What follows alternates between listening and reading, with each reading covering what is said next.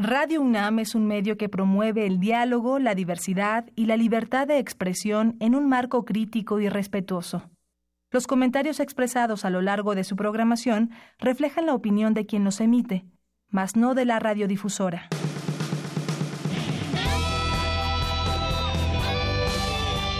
Prisma RU. Relataos al mundo.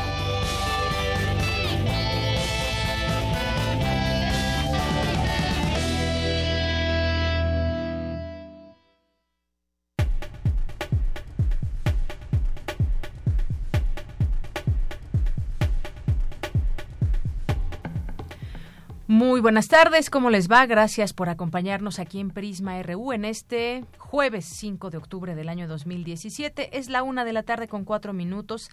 Arrancamos y hoy vamos a tener, como todos los días, un programa lleno de información en esta revista noticiosa. Y entre otras cosas, platicaremos con eh, Salvador, el maestro Salvador Mora, académico de la Facultad de Ciencias Políticas y Sociales de la UNAM, pues temas políticos que también hay que hay que ir viendo y analizando lo que marca nuestro contexto nacional. Esto de cara a una elección que será muy importante el próximo año, ni más ni menos elegiremos a presidente y muchos otros cargos, pero pues cómo se van dando estos reacomodos en los partidos. En el PAN, por lo pronto, están acusando, ya se unen cada vez más a acusar a su líder nacional. ¿Esto qué implica para el Partido Acción Nacional? Y ahora, bueno, pues dice Margarita Zavala, quien tiene intenciones de, de contender por la candidatura. Tenía intenciones de por la candidatura a la presidencia de su partido y ahora pues anuncia que se va como como candidata. Ya analizaremos estos temas. Estaremos platicando sobre algunas cosas que suceden en la UNAM, como este tema de la mesa de reflexión sobre desastres, sismos, sociedad, que se llevó a cabo en la Escuela Nacional de Trabajo Social.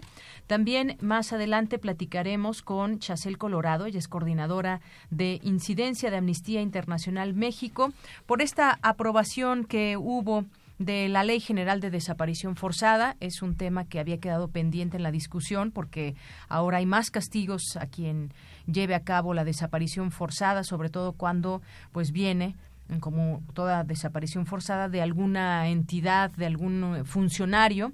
Ya tendremos oportunidad de platicar al respecto de este tema.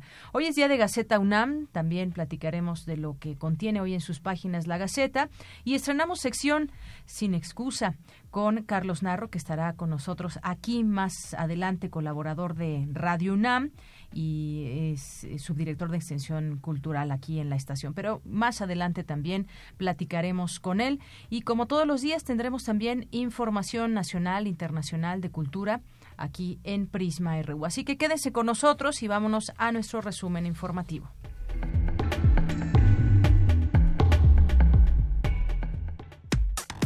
Relatamos al mundo. Relatamos al mundo.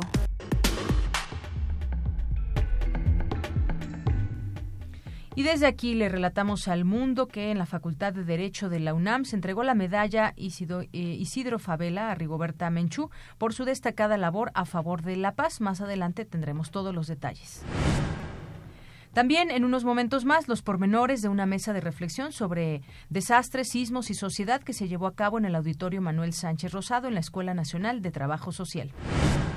Alumnos de la Escuela Nacional de Trabajo Social buscan formas de ayudar a superar los daños emocionales ocasionados por el sismo del pasado 19 de septiembre. Más adelante, Dulce García nos tendrá la información. Y en nuestros temas nacionales, el gobierno de la Ciudad de México dijo que entre 800 y 1000 edificios dañados por el sismo serán demolidos y que evalúan hacerlo lo mismo con otros 1193 es decir, la cifra de edificios dañados alcanzaría los 3.000, como se ha venido informando, pero que podrían ser demolidos son entre 800 y 1.000 edificios aquí en la Ciudad de México. Y es que en algunas zonas, eh, tal vez a usted le ha pasado por algunos lugares, algunas colonias, eh, hay edificios donde pues de primera vista se ve que necesitan o apuntalarse o arreglarlos o tal vez eh, demolerlos, pero esto pues está trabajando directamente con protección civil. Tras revelarse que eh, qué ingeniero eh, certificó el colegio Enrique Repsamen, también lo hizo con edificios del INE. Afirmó que también el INE ya hubo un segundo peritaje. De igual forma, el gobierno capitalino informó que tras el sismo solo operan 20% de las escuelas públicas de, y 4.048 aún están a la espera de autorización, mientras el 79% de las privadas ya volvió a clases. Pues sí, es que más vale estar seguro y si no hay una revisión aún de protección civil o pues sí, una revisión exhaustiva, eso es lo que vale el sello de Protección Civil de la Ciudad de México, significa que ya está revisada y uno, pues como padre de familia, tiene derecho a que se pueda exhibir este papel en las escuelas donde trae la firma de algún DRO, un director responsable de obra, y que tenga, por supuesto, los sellos debidos de la Secretaría de Protección Civil. Las lluvias por la depresión tropical Ramón provocaron que un tramo de la carretera Ciudad Alemán Sayula colapsara, esto allá en Oaxaca. Ante versiones de que Margarita Zavala renunciara al PAN, fuentes de ese partido aseguran que la dirigencia buscará persuadirla de que no lo haga. Bueno, y es que está a punto, comentábamos ahorita al arranque, vamos a ver qué, eh, qué dicen también desde una óptica los analistas, los, las personas que estarían involucradas en ver cómo, cómo se van dando todos estos movimientos políticos, pero sobre todo también en el PAN. Parece ser que, pues por un lado se está atacando a Ricardo Anaya y por otra, pues Margarita Zavala prácticamente amenaza con salirse de este partido. El equipo del gobernador de Nuevo León, Jaime Rodríguez, el Bronco, reunió a 20 personas en la Ciudad de México para ofrecerles trabajo de recabar firmas para que Bronco sea candidato en 2018 el sábado es cuando se va a registrar como candidato independiente. En otra información, la Secretaría de la Función Pública anuló un contrato por 778 millones de pesos que fue licitado por el ISTE en 2015 para la limpieza de sus oficinas centrales y unidades médicas. Hoy en Economía y Finanzas, en comparecencia, el secretario de Hacienda, José Antonio Mid, dijo que deben hacerse ajustes al presupuesto 2018 tras los sismos para no heredar costos de reconstrucción a otras generaciones. Con un incremento de 1.01% en septiembre, el índice de confianza del consumidor acumuló ocho avances consecutivos según cifras del INEGI. El Instituto Federal de Telecomunicaciones acordó solicitar a América Móvil modificar el plan que propuso para separar sus operaciones de servicios de telecomunicaciones fijas. Se dio a conocer que el pago por remover 15 murales del edificio central de la Secretaría de Comunicaciones y Transportes, si se decide demolerlo por daños tras sería cubierto por la dependencia. Bien, y en más información, en información internacional, editores y escritores celebraron el anuncio del Nobel de Literatura para el británico Kazuo Ishiguro tras polémica por Bob Dylan en 2016. El Tribunal Constitucional Español suspendió cautelarmente el pleno del Parlamento Regional catalán previsto para el próximo lunes, donde se analizarían los efectos del referendo independentista del domingo y así evitar una posible declaración de independencia.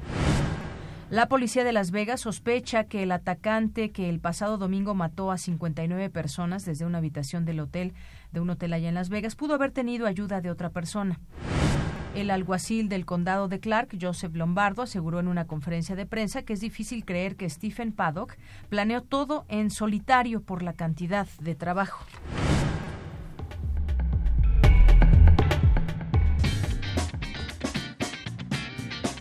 Hoy en la UNAM, ¿qué hacer y a dónde ir? La Casa de las Humanidades te invita a la mesa redonda Corrupción y Financiamiento Ilícito en Procesos Electorales. Participarán Jaime Cárdenas, Santiago Nieto e Irma Sandoval. La cita es a las 18 horas en la sala de usos múltiples. No dejes de asistir a la charla Hidra, pulido por pórticos, coordinada por el doctor Elfego Ruiz del Instituto de Astronomía. La Dirección General de Divulgación de la Ciencia te espera a las 7 horas en el auditorio de la Casita de las Ciencias. ¿Te gusta el séptimo arte? Entonces no te pierdas el segundo ciclo de cine científico Los Niños de la Calle en México, el cual se llevará a cabo en el auditorio C3 del Centro de Ciencias de la Complejidad a las 17 horas.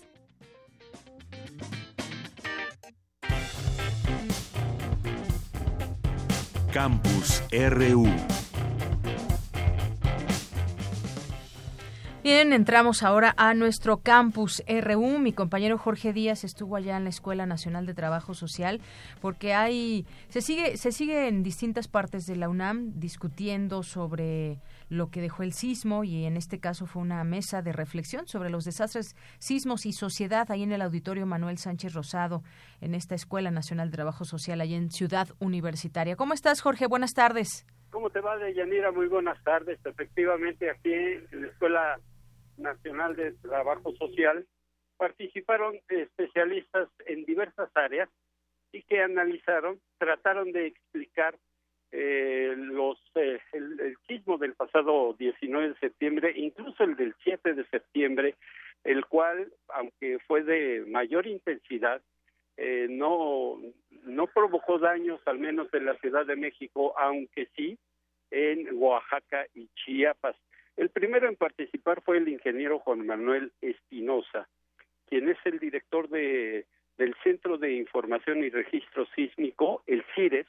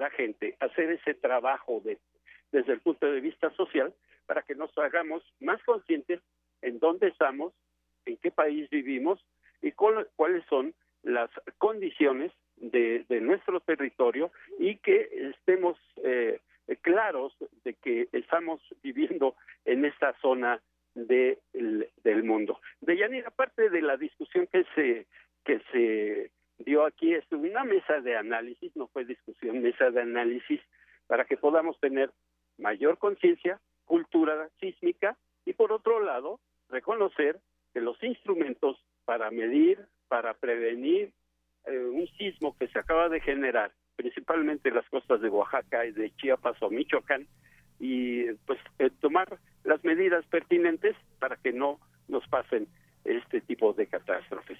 De Yanira, lo que yo tengo por el momento.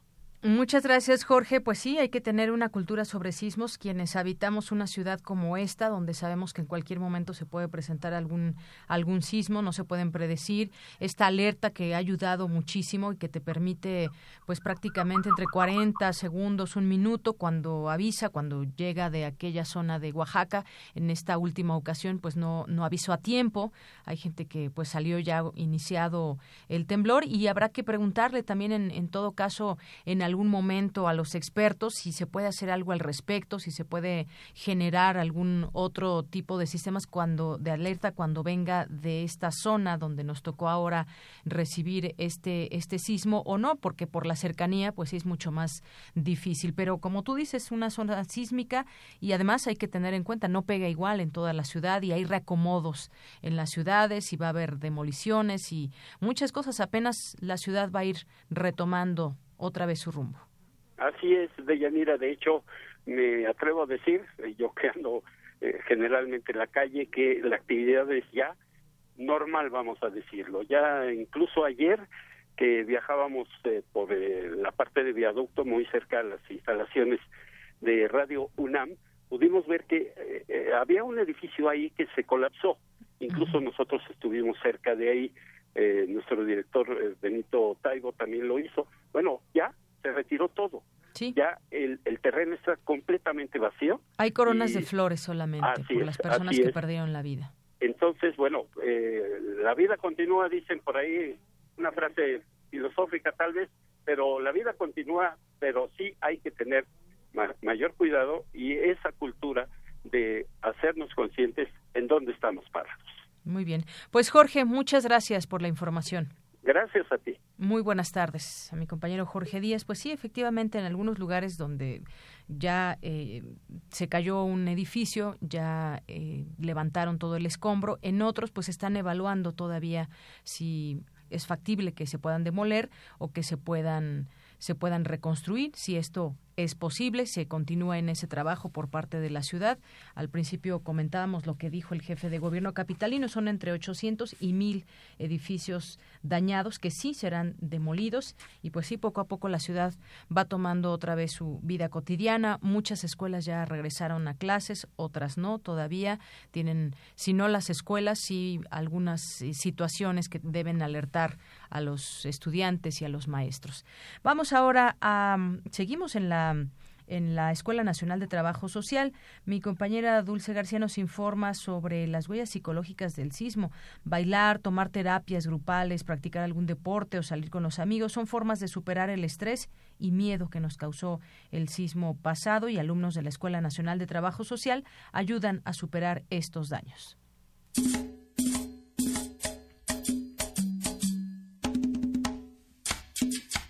Es momento de bailar, reír, de salir a pasear.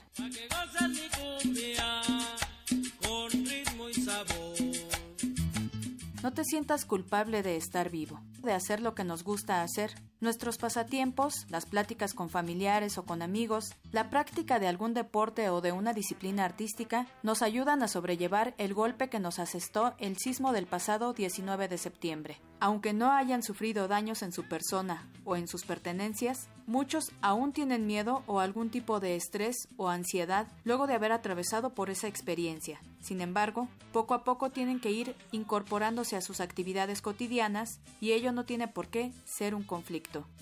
Los alumnos de la Escuela Nacional de Trabajo Social, por ejemplo, han impulsado terapias grupales para ayudar a las personas a sanar el estrés surgido del sismo. Así lo comenta la maestra Guadalupe Cortés.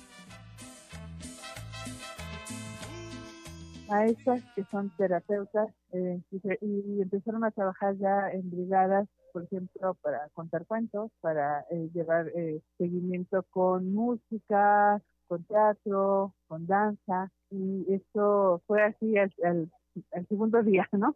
Y ahorita en este momento la escuela tiene un programa de prácticas, entre esta práctica comunitaria, una práctica regional, para convocar a la elaboración de propuestas, de proyectos ya con poblaciones y en comunidades muy concretas, es decir, con adultos mayores, con niños, a partir de un diagnóstico que presentará pues ya un plan de acción. La académica de la Escuela Nacional de Trabajo Social señaló que el hecho de que muchos jóvenes hayan decidido participar en brigadas de rescate o en grupos de ayuda les proporcionó una forma de enfrentar la situación y sanar sus emociones. Chicos de inmediato de la universidad comenzaron a hacer labor. Esos chicos ya estaban ocupados. Eso fue una terapia y fue una terapia muy interesante porque para ellos fue la manera de de poder sacar el miedo, de poder sacar el estrés y demás. En un segundo momento, la escuela ya implementó brigadas establecidas y nos hizo llamado a psicólogos, a terapeutas y a gente que estuviese preparada para comenzar a dar este primer apoyo emocional. Y ahí se les dio terapia emocional y contención. Es una labor que, que comenzó y que sigue. Algunas personas pueden sentirse estresadas y ansiosas ante el miedo de que se repita un sismo fuerte. Si no reciben tratamiento, pueden llegar a perder el, deseo de trabajar y convivir y en ocasiones recurrir al alcohol o alguna otra droga. Técnicas de respiración, platicar o acompañarse de algún familiar, enfocarse en pensamientos positivos, ayudan a conciliar el sueño y relajarse para poder descansar mejor y por lo tanto ir incorporándose poco a poco y con la energía que se necesita a las labores cotidianas. La Escuela Nacional de Trabajo Social seguirá haciendo un análisis de los daños que causó el sismo del 19 de septiembre para impulsar estrategias que ayuden a la población a superar sus estragos. Para Radio UNAM, Dulce García. Bien, muchas gracias, Dulce García. Vamos ahora a seguir con este tema. Los pasados sismos del 7 y el 19 de septiembre nos han recordado a la sociedad mexicana que vive en la pobreza extrema y la marginación, particularmente en el sureste del país, en los estados de Chiapas y Oaxaca. La información con mi compañera Ruth Salazar. ¿Qué tal, Deyanira? Buenas tardes. Varias localidades de diversos estados del país padecen graves daños patrimoniales sus habitantes luchan para reconstruir su patrimonio, a pesar del rezago y la intensa pobreza. Y es que en algunas regiones de México la pobreza se agudizó tras los sismos de septiembre. Habla Salvador Palacios, uno de los afectados de Oaxaca. Prácticamente quedamos sin nada que no saquen las personas las casas porque varias casas están abiertas. Hay veces algunos están adentro acostado y viene la réplica, pues podamos salir para que no este, nos lastimemos adentro y nos vaya a pasar algo.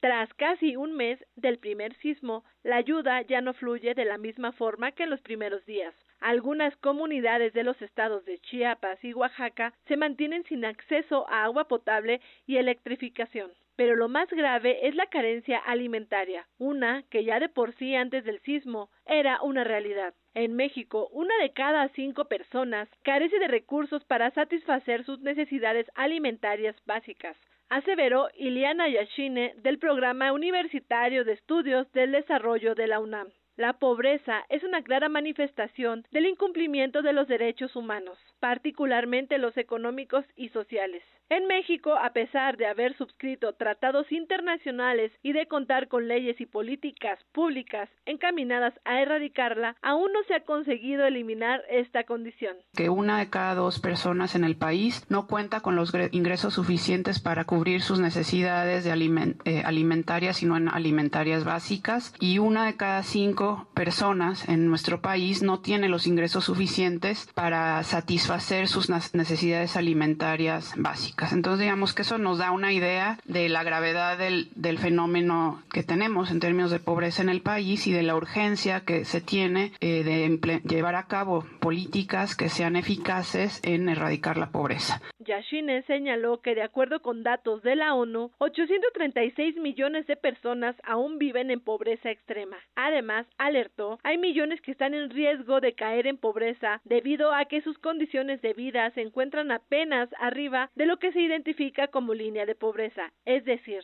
tienen ingresos menores a 1.25 dólares diarios. Una de las causas que explica la pobreza en términos económicos es el modelo que tenemos desde hace por lo menos 30 años, que deja claro que el crecimiento económico ha sido insuficiente en relación al de la población, resaltó la especialista. Deyanira, el reporte que te tengo. Buenas tardes. Gracias, Ruth. Buenas tardes. Vamos ahora con mi compañero Abraham Menchaca y ahora a otros temas. Se entrega la Facultad de Derecho de la UNAM la medalla eh, Isidro Favela a Rigoberta Menchú por su destacada labor a favor de la paz. Así es, Deyanira. Buenas tardes. La UNAM es la cuna de la ciencia y del derecho universal, donde muchos de sus egresados han hecho liderazgo a nivel internacional. Por ello, sus estudiantes deben fortalecer el diálogo, negociación, solución política a los conflictos, mediación y observación, dijo la investigadora extraordinaria de nuestra casa de estudios. Yo les invito a ser creativos, a ser propositivos, a ser humildes. Estoy segura que estamos sembrando una semilla en ustedes. Ahora a ustedes les toca sembrar. Sembrar concordia, equilibrio, armonía, humanismo. Al dictar la conferencia La construcción de liderazgos juveniles para la paz en la Facultad de Derecho, dijo a los estudiantes que en estos momentos también se debe visualizar el daño psicológico luego de los sismos de septiembre. Ustedes no son psicólogos, pero son del derecho. Y el derecho también implica la noción especial del ser humano, de su entorno. El daño psicosocial que representa el terremoto reciente en México cómo está la salud de las personas dañadas, cómo está nuestro miedo como impacto global. La Facultad de Derecho entregó a Rigoberta Menchú la medalla Isidro Favela en reconocimiento a su labor. De Deyanira, la información que tengo. Buenas tardes. Gracias, Abraham. Muy buenas tardes. Relatamos al mundo. Relatamos al mundo.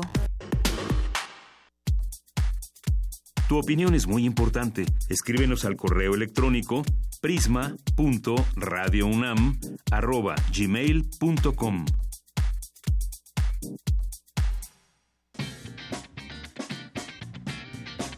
Hoy en la UNAM, ¿qué hacer y a dónde ir?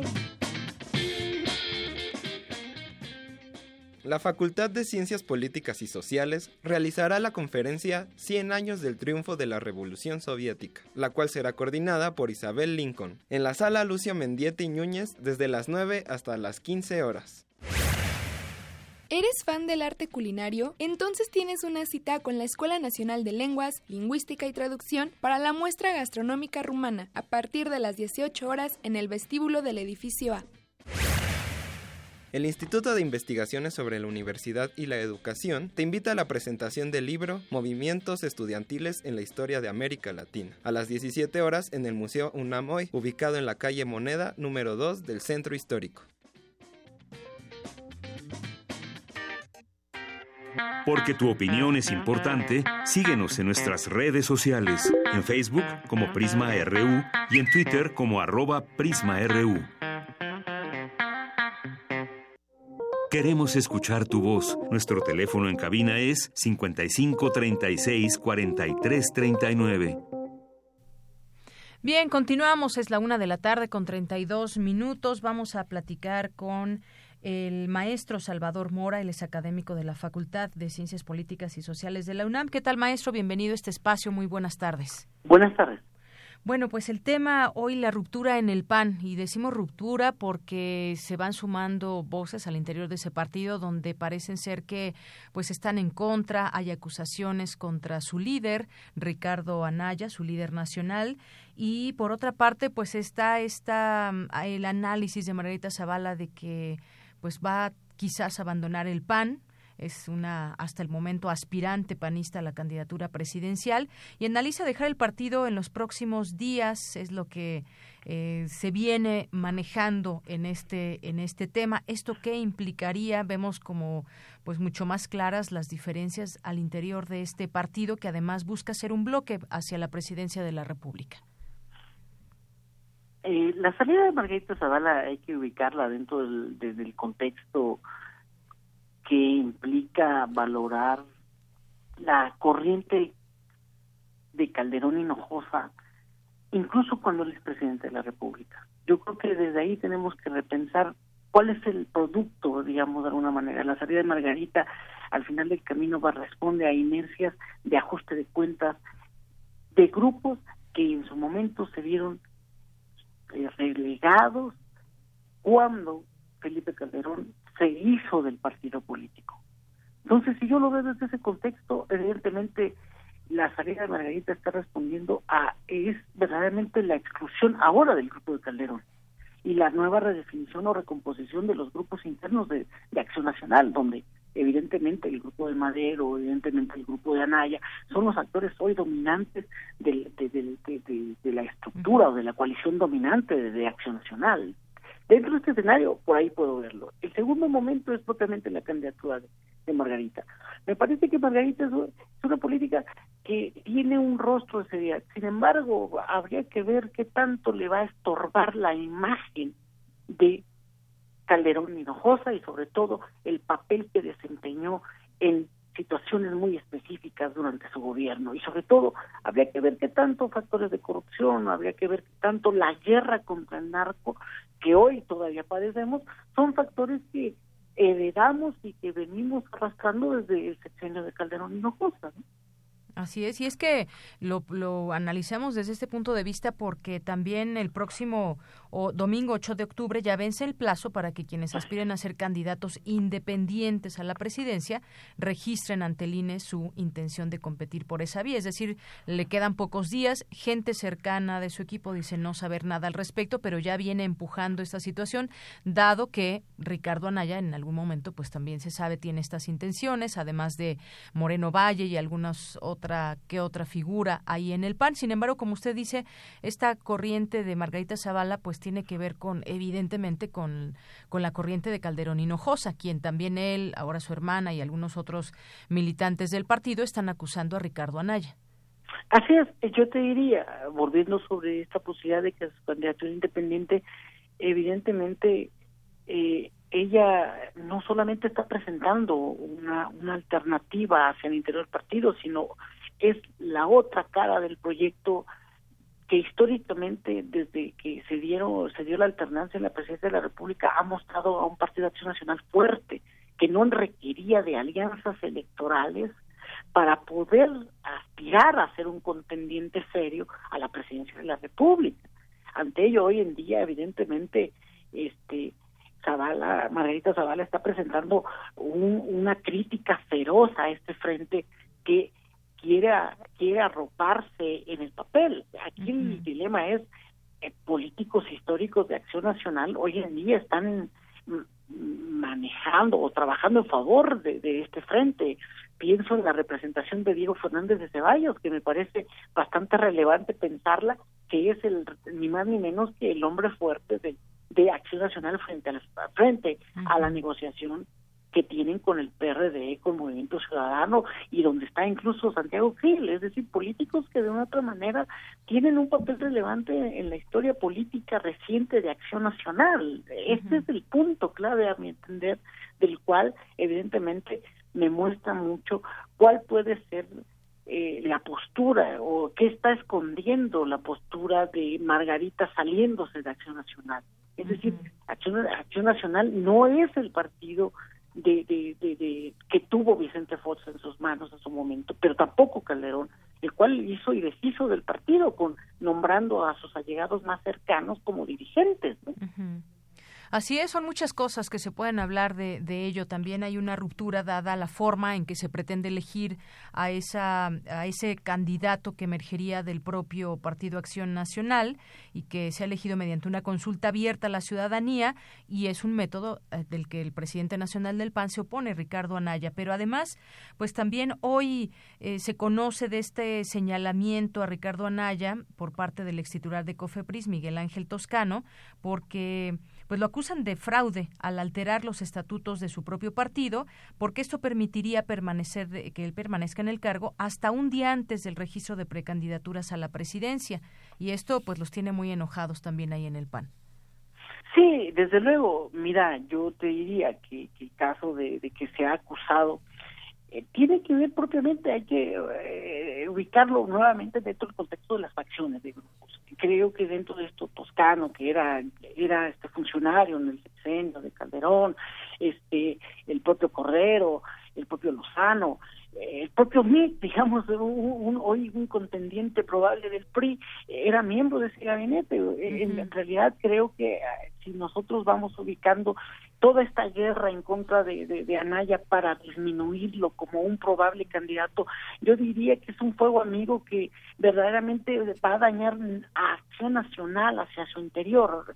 Eh, esta salida de, de los calderonistas no es ajena a una tendencia histórica de acción nacional que ha venido ocurriendo desde desde su propia fundación, voy a ser muy claro, o sea, en 1963 tenemos una ruptura, en 1976 tenemos otra ruptura, la propia llegada de los bárbaros del norte, como se le conoció a aquel grupo que en los años 80 de una u otra manera asalta a Acción Nacional, evidentemente nos habla de un fenómeno recurrente de una especie de oxigenación de las élites internas. Ante ello te diría, creo que los escándalos eh, son más anecdóticos que propiamente lo que están reflejando la lucha por el por hacerse del partido político el Frente Democrático Nacional es otro, es otro momento que después la salida de Castillo Peraza. Es decir creo que tenemos que ir viendo cómo se vienen los recomodos donde al final del camino eh, las figuras que se están quedando Moreno Valle es un político Nobel digámoslo de alguna manera al interior de Acción Nacional por ejemplo y hoy es en día un un aspirante serio a ser el candidato del frente, por ejemplo, además de Anaya, por decir un dato, a mí me parece que dentro de ello Anaya puede se asume como un, como un aspirante fuerte derivado de toda esta carrera que trae detrás de haber sido uno eh, un político fuerte en el contexto de las reformas estructurales ya en este sexenio, es decir, está aprovechando toda una escalada favorable de imagen que evidentemente el, el, haber sido el sucesor de Madero, eh, evidentemente lo colocó en una postura bastante fuerte y que está aprovechando una coyuntura que, a mi entender, habrá que revisar en tanto que si estos estatutos han sido manipulados o no, y como dice el secretario general, no fueron manipulados, que también es la otra visión, hay que escucharle al grupo hoy dominante de Acción Nacional, porque me parece que eh, sería este, no tener una balanza equilibrada y, esperar que resuelva un tribunal federal electoral con respecto a, la revisión de los estatutos, porque esto tendría que ir a, un tribunal electoral, no tanto a un a un ministerio público este de, este civil, por decirlo de una manera, para revisar si si las pruebas se, se llega a, valorar que hubo fraude o no. Ese es el punto que a mi entender tendríamos que esperar y, generalmente yo te diría para cerrar me parece que dentro de esto Anaya tiene por lo menos una aspiración loable que habrá que ver cómo lo negocia al interior o verdaderamente viene la ruptura de estos de estos senadores este simpatizantes de Calderón o de Margarita y por el otro lado el grupo que tiene a, a Anaya como el líder este pues digamos legal. Así es. Y bueno muchas cosas que se van tejiendo en cada partido en este frente pues bueno eh, con esta ruptura también que ha habido en su momento en el PRD donde se han ido muchas personas. Cómo ubicamos al PAN en el contexto nacional se están uniendo a este bloque porque pues entre estos partidos solos mm, quizás haya un sentir de que no les alcanza frente al PRI en las siguientes elecciones pueda ser y en este sentido pues se unen. Pero qué significa el PAN a nivel nacional Acción Nacional, si yo lo leo en el contexto de las filtraciones que hemos escuchado, pues es el partido fuerte de, la de la de la de la idea del frente, es el partido que tiene mayor número de preferencias electorales al final del camino. Los otros partidos acompañan tratando de blindar su capacidad de, de garantizarse sus espacios de dominancia. El PRD, como algunos veces te, señalaba, me parece que va a ir a garantizar su presencia en la Ciudad de México. Eso le queda. Eso es lo que le queda y Acción Nacional, pues eh, me parece que va a ser un actor que pretende tener un papel relevante a nivel federal. Aunque es el partido que perdió en las pasadas elecciones, que le arrebató el PRI el poder. Exactamente, pero teniendo hay una serie de traiciones extrañas, recordarás tú esa desbandada ya en el final en el Estadio Azul, donde se apelaba que este su coordinador de campaña no había hecho una, un buen papel o buen trabajo en favor de Josefina. Evidentemente nos hablaba ya en aquel momento de un problema que estábamos viendo, la era la candidata de Calderón perdiendo y yéndose al tercer lugar, que es lo, más interesante del fenómeno. Así es. Yo diría, el enojo de aquel tercer lugar hoy tiene una reacción bastante evidente. Así es. Bueno, pues seguiremos en estos análisis, doctor, en otra ocasión, porque todo se está moviendo en la política. Hay un, un sismo político también. Pues le agradezco mucho, maestro. Que esté muy bien. Hasta luego, buenas tardes. El maestro Salvador Mora, académico de la Facultad de Ciencias Políticas y Sociales de la UNAM. Y bueno, vamos ahora a platicar con el doctor Abraham Granados, él es investigador del Instituto de Investigaciones Económicas. ¿Qué tal, doctor? Buenas tardes. Hola, buenas tardes, Yanira, ¿qué tal?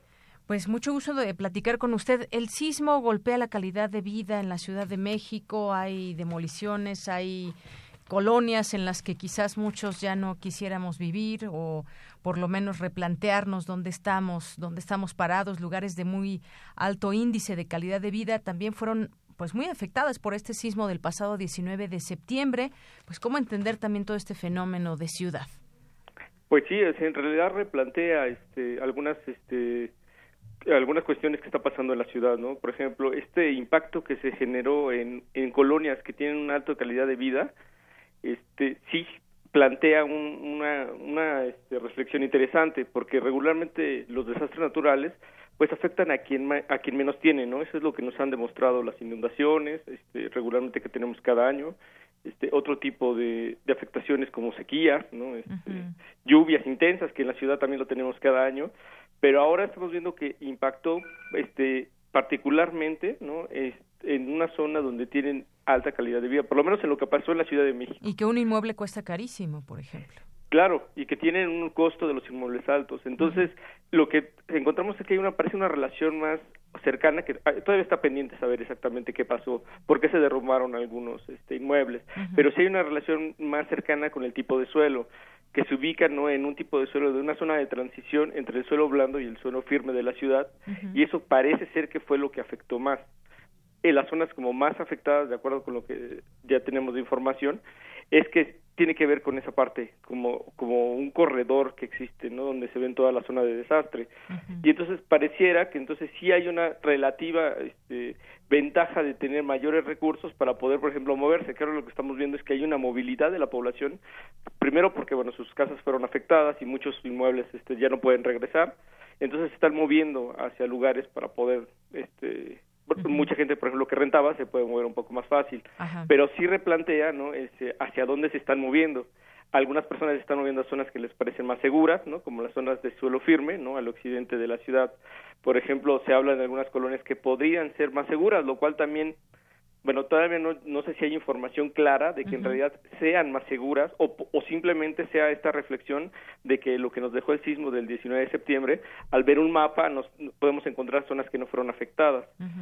Pero entonces sí todavía no es todavía no tenemos el saldo, digamos, pero sí nos ya encontramos que sí la gente está saliendo, ¿no? Y se están incrementando en algunos lugares el precio de las viviendas y en algunos lugares está, parece que están bajando por este este fenómeno de oferta y demanda, ¿no? Que se está ocurriendo en el muy corto plazo.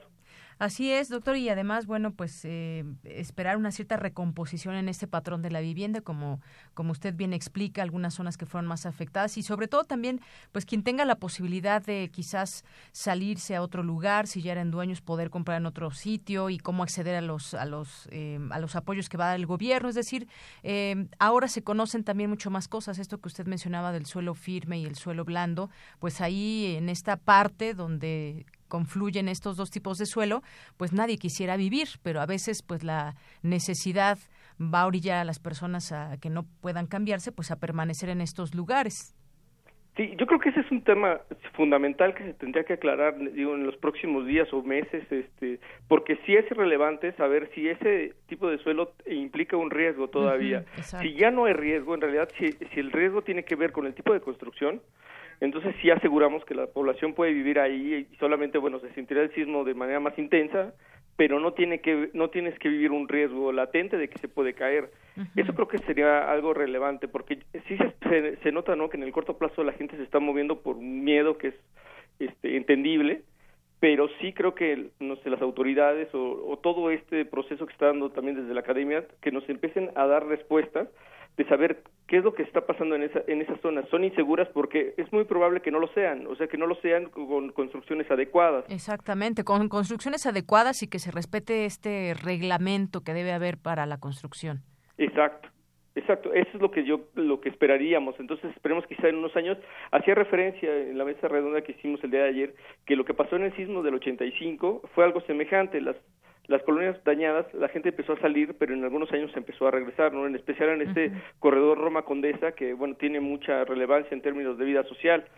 Entonces, lo que se esperaría o lo, lo, que podría ser es que en unos años se empiece a regresar la población, pero yo creo que ahora sí tendría que tener una certidumbre de que no va a pasar nuevamente eh, en el periodo que sea, no sabemos cuándo va a temblar nuevamente, pero es muy probable que pase nuevamente, ¿no? Entonces, sí tendríamos que tener certeza no tener una claridad de este atlas de riesgo y tener conocimiento. Yo decía que a lo mejor ahora la población puede incluir en sus en sus decisiones de movilidad el riesgo de, de permanecer en ciertos lugares, pero creo que debería ser también de alguna forma que toda la ciudad se asegura, ¿no? En términos de que nos aseguren de que estas todas las zonas deben de cumplir con todos estos reglamentos que ahora mencionas, ¿no? De Yanira. Así es. Bueno, pues ya veremos cómo se va haciendo esta recomposición de la ciudad. Ahorita hay movimiento y, y, hay edificios que tendrán que ser demolidos. Ya lo decía hace unos momentos el jefe de gobierno capitalino, entre 800 y 1000 edificios. Es muchísimo.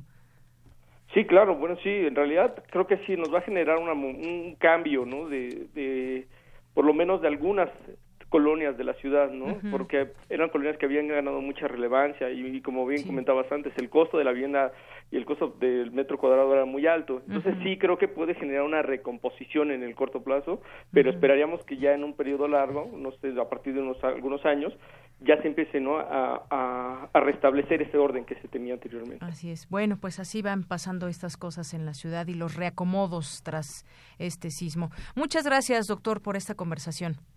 Muchas gracias, Deyanira, y muchos saludos este, desde el instituto. Muchas gracias. Hasta luego. Buenas tardes. Hasta luego. Buenas tardes. Doctor Abraham Granados, investigador del Instituto de Investigaciones Económicas. Relatamos al mundo. Relatamos al mundo. Queremos escuchar tu voz. Nuestro teléfono en cabina es 55 36 43 39. Tu opinión es muy importante. Escríbenos al correo electrónico prisma.radiounam@gmail.com.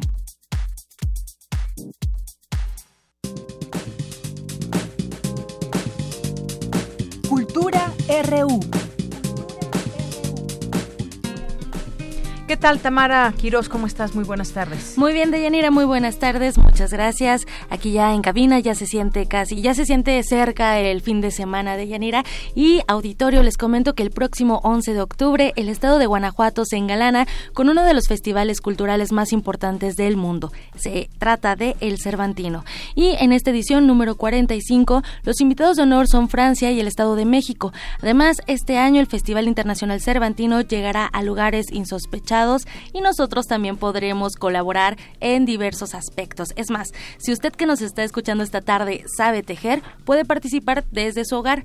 Para saber de qué se trata, esta tarde nos acompaña en la línea Miriam Mabel Martínez. Ella es miembro del colectivo Tejer Spunk y coautora del libro El mensaje está en el tejido. Miriam, muy buenas tardes y bienvenida a este espacio de Prisma RU.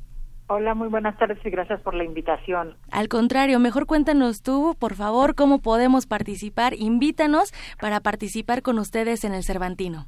Pues mira, este, como bien dijiste, eh, este año el, invitado es Francia y el tema del Cervantino son las revoluciones. Entonces, nos invitaron a participar para abordar el tejido como una forma de activismo, como una manera de revolución, de hacer comunidad, de ser solidarios, de compartir de pensar, de agruparnos. Entonces, nosotros eh, vamos a hacer unas, convocamos a unos, son como jornadas tejeriles, vamos a dar el 11 y el 12 talleres en el Centro de Cultura ISTEP, en Guanajuato. Eh, vamos a proyectar un documental islandés que se llama Yarn, que es sobre cuatro artistas, eh, una japonesa, islandesa, danesa y polaca americana, que hablan sobre el tejido como activismo y el 13 de octubre vamos a montar en las escalinatas de la Universidad de Guanajuato un panal monumental. El panal monumental, que es como un grafiti gigante, eh, es tiene dos vocaciones, digamos. Una de ellas, la principal, que fue con la que la, lo planeamos, es invitar a la gente a pensar en la importancia de la, de la desaparición de las abejas. Que tomemos conciencia de este problema global y invitamos en, este sentido a la gente, a la comunidad a participar eh, tejiendo hexágonos en amarillo de 15 centímetros por largo.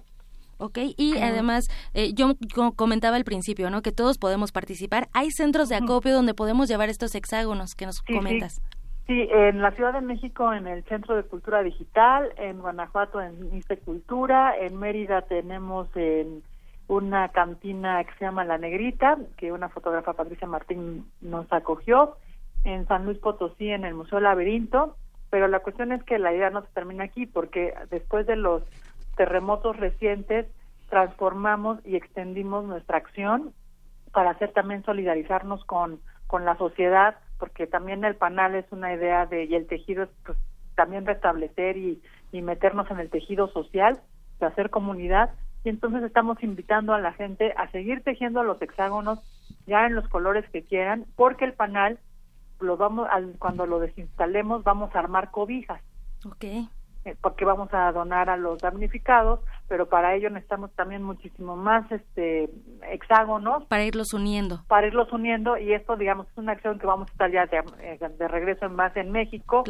Y este digamos en nuestras redes sociales en Lana Desastre en Facebook, en Tejer Spunk en en Twitter, podemos este, o sea, vamos a estar anunciando cosas para que la gente eh, participe y que como tú bien dijiste con un tejiendo en casa con un con un hexágono o con un cuadrito si no saben tejer hexágonos podemos hacer cobijas de cuadritos también para para abrazar a nuestra sociedad que ahorita está tan Así es, y como tú bien lo mencionas, tejer, tejer esas redes, esa unión, este activismo también en el que ustedes están participando, además, tejer es terapéutico, ¿no? Así que, así que también los invitamos a todos los que nos escuchan a participar en el yarn bombing, como les llaman ustedes, que es este arte callejero, que se realizará primero eh, el del 11 al 13 de octubre en las instalaciones de la Universidad de Guanajuato. La convocatoria se cierra el 8 de octubre para este panel, que, eh, bueno, lo van a presentar en el marco del Festival Cervantino y eh, bueno posteriormente pueden seguir estas estas redes estas redes de, tejer y estas redes sociales para colaborar con los damnificados y colaborar también con ustedes para regalar estas colchas. Sí pues sí lo que queremos es que mira el tejido es muy padre porque es como te da la idea de de cobijo te abraza son las memorias de muchas generaciones, teje, todos tenemos en una familia alguien que teje, entonces creemos no nada más en el valor real que es una cobija que te va a cubrir del frío porque además viene el invierno, sino como también simbólicamente todo lo que te implica una cobija tejida a mano, ¿no? Que es como el cariño de otras personas, la sociedad que te acoge, que te puede proteger.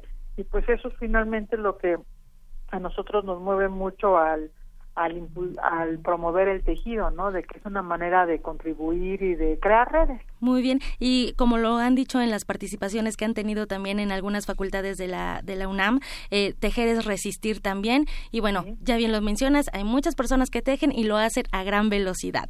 Miriam Mabel Martínez, muchísimas gracias por acompañarnos esta tarde y por invitarnos a participar en el panel monumental y en, este, en esta actividad que ustedes están realizando.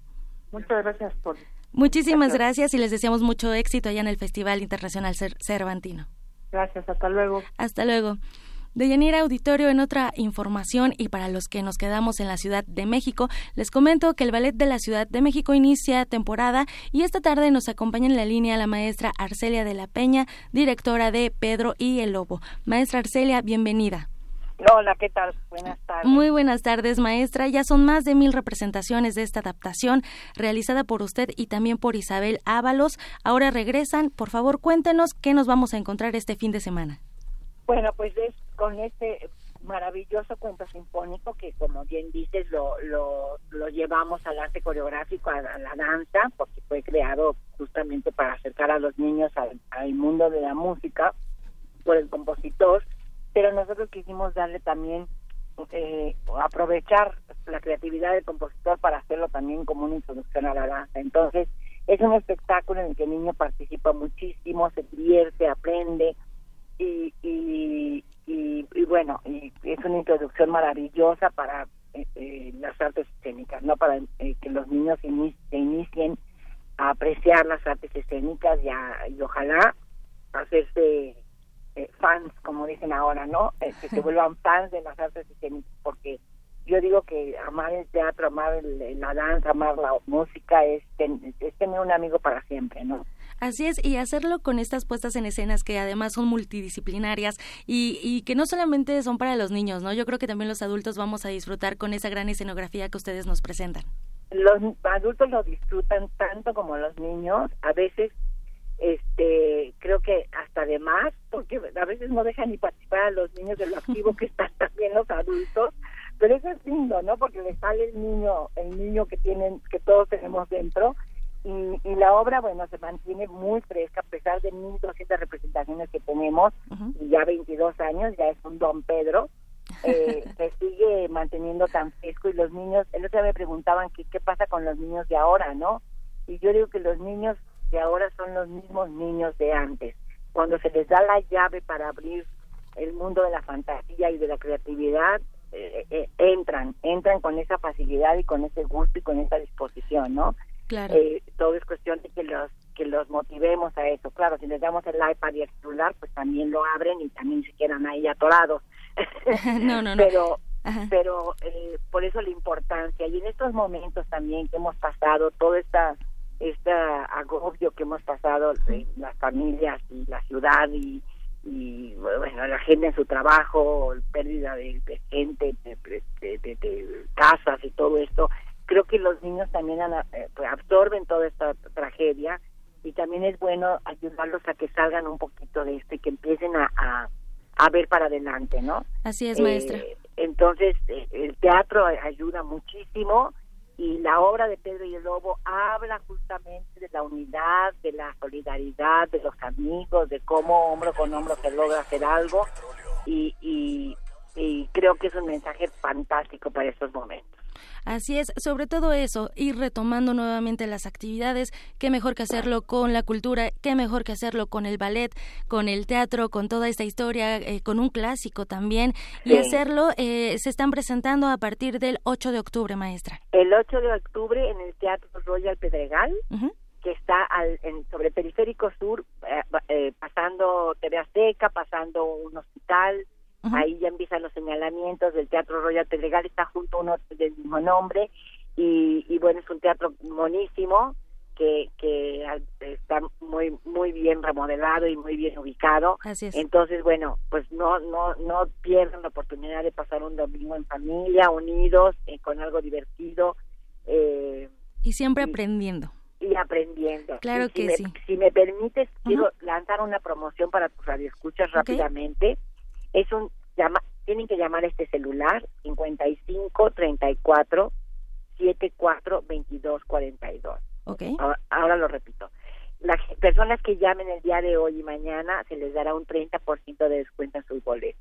Al 55 34 74 22 42. Correcto. Perfecto. Muy bien, pues muchísimas gracias, maestra Arcelia de la Peña. Les deseamos mucho éxito en este reestreno de Pedro y el Lobo con el Ballet de la Ciudad de México, eh, una obra didáctica y multidisciplinaria a partir de este domingo 8 de octubre en el Teatro Royal Pedregal. Muchísimas gracias por acompañarnos. Un gusto, muchas gracias.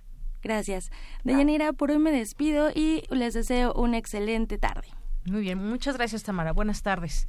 Vamos a un corte, vamos a un corte y regresamos. Prisma RU. Relatamos al mundo.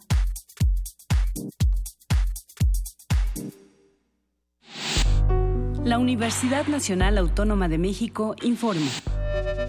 La Facultad de Medicina ofrece asistencia psiquiátrica y psicológica a todas las personas que presenten problemas emocionales a consecuencia del sismo.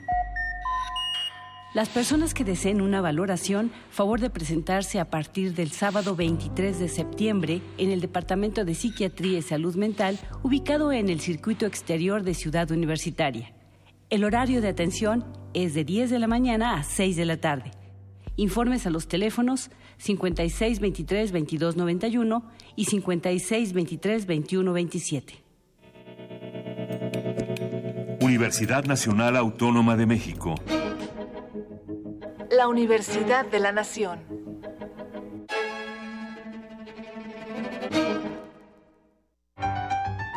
Como los pulpos, los escritores son más sabrosos en su tinta. Una producción del Instituto de Energías Renovables de la UNAM. Lunes y miércoles al mediodía por el 96.1 FM. Radio UNAM. ¿A dónde voy? ¿A dónde vamos los mexicanos?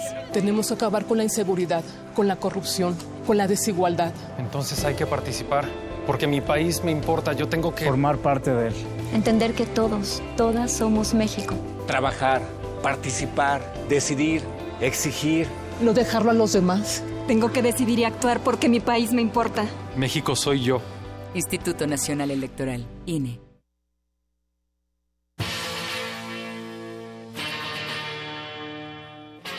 Después de 50 años, cuando despertamos, el rock seguía ahí. Como los dinosaurios que nunca existieron, dejó huellas de su paso por el mundo.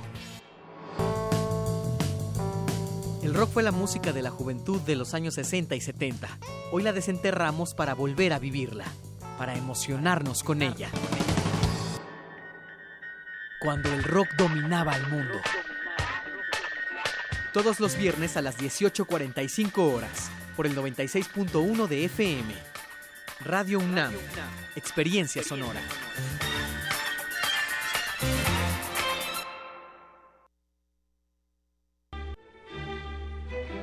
Primer movimiento, un espacio de reflexión y análisis. Escucha a Luisa Iglesias y Juana Inés de esa.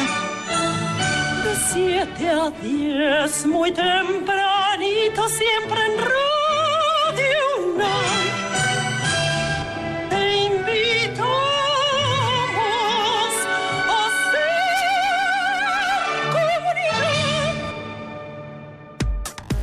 Relatamos al mundo. Relatamos al mundo.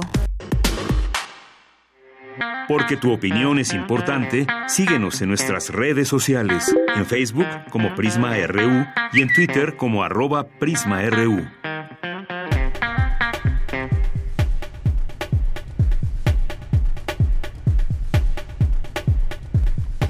Continuamos, gracias por seguir con nosotros en esta sintonía del 96.1 de FM y en www.radio.unam.mx. Gracias a las personas que por esta vía nos escuchan y también a aquellas personas que están pendientes haciendo algún comentario, mandando algún saludo a través de las redes sociales. Muchas gracias, muchas gracias a eh, Tío Meme, Mister Radio, a UNAM San Antonio, Magdalena González, León, Fabiana Melu. Eh, a Cazul UNAM, la Casa Universitaria del Libro. También le mandamos muchos saludos a todos nuestros amigos allá. Alberto Camacho, Magdalena González, muchas gracias por estar aquí presentes con nosotros. A Juanjo Ariadne 38, muchas gracias. Les mandamos muchos saludos. Y vamos a continuar con más información de nuestra universidad. Ya se encuentra aquí con, conmigo mi compañera Virginia Sánchez, porque existe un miedo de pronto arriesgarse e innovar en el camino de las investigaciones, pero para ello un grupo de investigadores del Instituto de Investigaciones Sociales lleva a cabo algunos talleres. Cuéntanos, Vicky, bienvenida, buenas tardes. Hola, ¿qué tal, Deyanira y auditorio de Pisma RU? Muy buenas tardes. Pues sí, así es como tú lo comentas, Deyanira. Una de las grandes complicaciones a las que nos enfrentamos quienes nos hemos formado en las ciencias sociales es encontrar la metodología adecuada que nos permite encontrar los elementos necesarios para desarrollar una investigación. Y bueno, en este campo ha predominado cierto dogmatismo, al reproducir marcos metodológicos ya tradicionales y que muchas veces no nos permiten entender y explicar muchos fenómenos sociales. De tal manera que para ampliar este enfoque en la formación metodológica, un grupo de investigadores del Instituto de Investigaciones Sociales realizará como parte del seminario Innovación Metodológica en Ciencias Sociales una serie de talleres que enriquezca esta mirada. Y estuvimos presentes en el primero de ellos, denominado Diseños Experimentales en Ciencias Sociales, que presentó y desarrolló Alejandro Pastrana Valls, investigador del Instituto de Investigaciones Jurídicas y académico de la Facultad de Ciencias Políticas y Sociales de la UNAM. El primer planteamiento de Yanira, de auditorio, que se expone en este taller, que se expuso en este taller, es sobre la importancia de explorar nuevas herramientas para enriquecer y darles otra dimensión a los estudios sociales, en este caso el diseño experimental el cual implica llevar un terreno controlado, hacer un estudio y tratar de probar la hipótesis. Así señaló Pastrana. Y quien lo ejemplificó venir con un contexto que precisamente viviremos el próximo año, que son las elecciones, y que seguramente habrá muchos trabajos de investigación, muchos de, trabajos, notas al respecto, ¿no? Para Muchas investigaciones también, comparativos, gráficas, estadística. Claro, y entonces, eh, bueno, pues ahí justamente él eh, armó un, eh, inició este, este taller porque era pues más interactivo, ¿no? Con, el público. Alejandro nos preguntaba, bueno, preguntaba a los asistentes ciertas preguntas y a partir de las respuestas él nos iba explicando qué trataba esto de diseños eh, experimentales. Entonces, bueno, al preguntarnos ¿Quiénes creen que votan más, los informados o los desinformados? Y bueno, la respuesta general fue ambos. Entonces, el especialista, precisamente a partir de esta pregunta, nos detalló lo siguiente sobre este planteamiento de los diseños experimentales. Y votan ambos significa que tu distribución no es normal, y entonces tus supuestos como tales no se cumplen, porque no vas a tener una línea recta, ¿no? Entonces ahí lo que tienes que hacer es, se llama ecuaciones semiparamétricas, que es otra metodología. Hay una forma de resolver eso. ¿Por qué? Porque si realmente la gente que está poco informada es la más fácil de movilizar y la gente que está informada sabe de la importancia de, votar. Y hay miles de estudios y esa es la conclusión, ¿no? La gente que está poco informada y la mucho informada va a votar. Sin embargo, eso es lo que trata de cubrir diseños experimentales, porque tú haces una regresión, haces un cálculo y encuentras eso. Sin embargo, la pregunta es, ¿qué tipo de información y cuál es la que influye para que la gente vote o no vote? ¿no? Eso no te lo puede dar una encuesta. Tú puedes decir, ah, ok, radio, televisión, Twitter, Facebook pero en qué momento, qué contenido es el que le afecta al individuo para tomar la decisión, para ir a votar. Entonces, en un tema tan simple como es realmente si la información tiene un impacto real en que tú vayas a participar, es qué tipo de información es la que influye, no es, no es en general.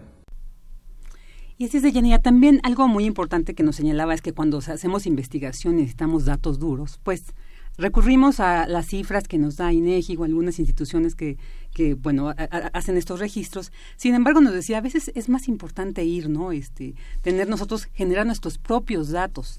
Y entonces bueno también dijo que es importante tener claro que el planteamiento de las preguntas es fundamental para la obtención de los datos y el control de la información. Y un, un elemento muy importante dentro de los diseños experimentales en las ciencias sociales es el contexto de la población que forma parte del objeto de estudio ya que esto, el contexto, influye en cualquier decisión, o acción de los sujetos, ¿no? Desde que eh, crecemos, desde que estamos en la familia, todo lo que nos rodea va determinando pues una identidad y una forma de decidir.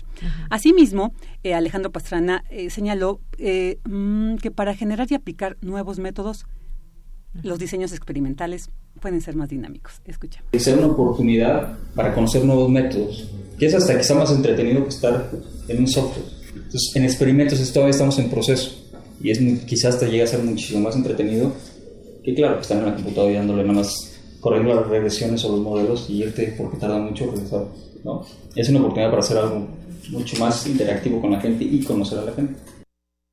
Así es, Deyanira. Pues así estuvo este taller muy interesante y les comento que van a seguir, como lo mencioné en un principio, desarrollándose otros talleres y que son importantes porque estos van dirigidos a todos los estudiantes de la UNAM, ¿no? De cualquier grado. Y bueno, sí son muy importantes porque te amplían como esto de los diseños experimentales que la verdad yo no conocía. Y pues sí te permite ser más libre, decía, hay que ser más creativo, no hay que ceñirnos mucho a estos marcos eh, metodológicos que ya nos establece la, la que, hemos aprendido en la academia, sino también atrevernos a, desarrollar otros nuevos. Y bueno, pues para quien quiera consultar los talleres que se llevarán a cabo posteriormente, pueden consultarlo en la página del instituto que es www.iis.unam.mx. Muy bien, pues ahí está, si quieren cursar alguno de estos talleres interesantes, porque aunque innovemos, debemos de seguir una metodología, claro, como en toda investigación. Dependiendo de la metodología, serán los resultados que obtengamos. Muy bien, pues muchas gracias, Vicky. Gracias a ti, Deyanira. Buenas tardes. Muy buenas tardes. Vamos ahora con mi compañero Jorge Díaz. México se encuentra en medio de fenómenos naturales provocados por el hombre. Cuéntanos más al respecto de esto, Jorge. Buenas tardes. Eh, nuevamente te saludo, Deyanira, y, y esto se dijo por un grupo de especialistas que participaron en un foro en la Cámara de Senadores que se denominó Cambio Climático desde la perspectiva de seguridad nacional. El licenciado Gerardo Gil Valdivia, quien es el presidente de la sección México del Club de Roma, este Club de Roma, que participa en todas las eh, reuniones a nivel mundial y que se refieren al cambio climático. Bueno, se, eh, señala el licenciado Gil Valdivia que los desastres naturales provienen de la acción humana. Esto es, desde que la revolución industrial hizo su aparición en el mundo, el proceso de destrucción de la naturaleza y de los nuevos, eh, los nueve límites planetarios. ¿Cuáles son los, eh, entre ellos, de estos límites planetarios? Es justamente el agua, los alimentos, la, el nivel del mar, que por el deshielo se está incrementando en nuestro país, y también el cambio climático.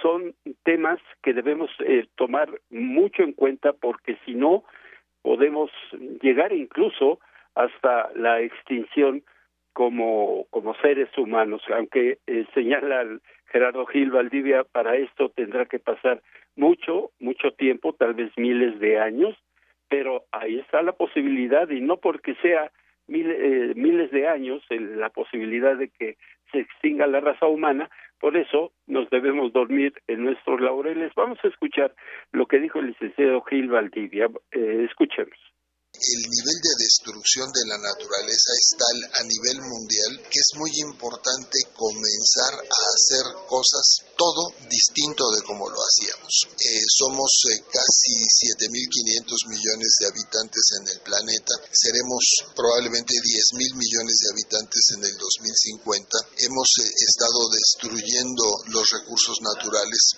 cada vez hay más masa que se masa de población que se incorpora a las clases medias en el mundo, sobre todo en Asia, eh, y esto conlleva que puede estar dando proceso de destrucción cada vez más acelerado de la naturaleza. Creo que el tema de fondo en esta materia es que no podemos seguir basados en una economía del desperdicio y del descarte.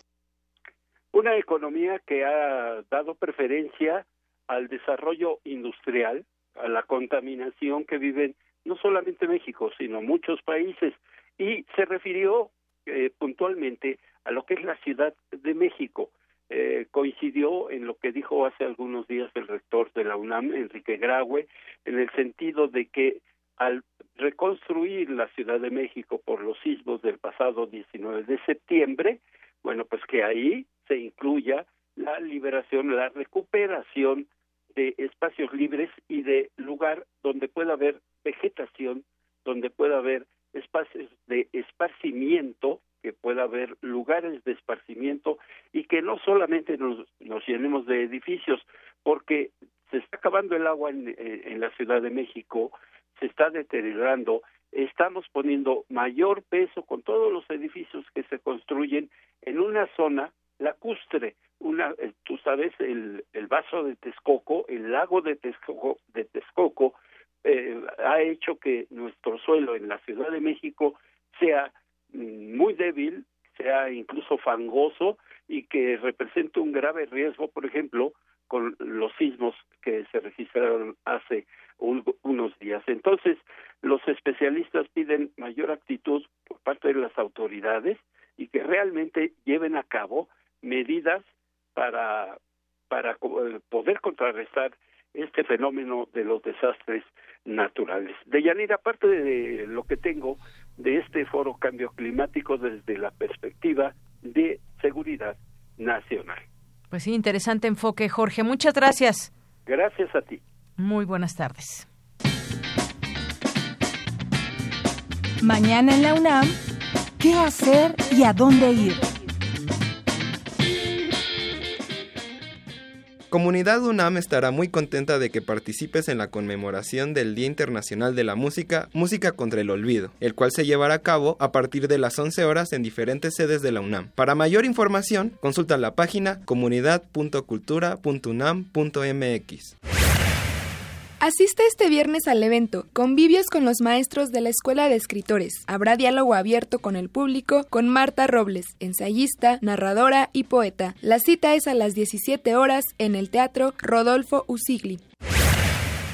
La Facultad de Medicina se muere de ganas porque vayas al coloquio de salud y enfermedad, atención, prevención y enfoques metodológicos. A las 10 horas en el auditorio Dr. Fernando Caranza. Baúl de citas.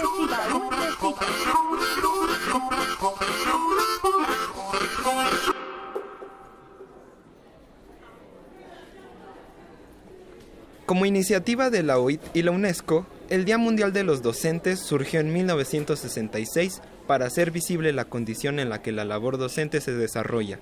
Es así que cada 5 de octubre es celebrado anualmente.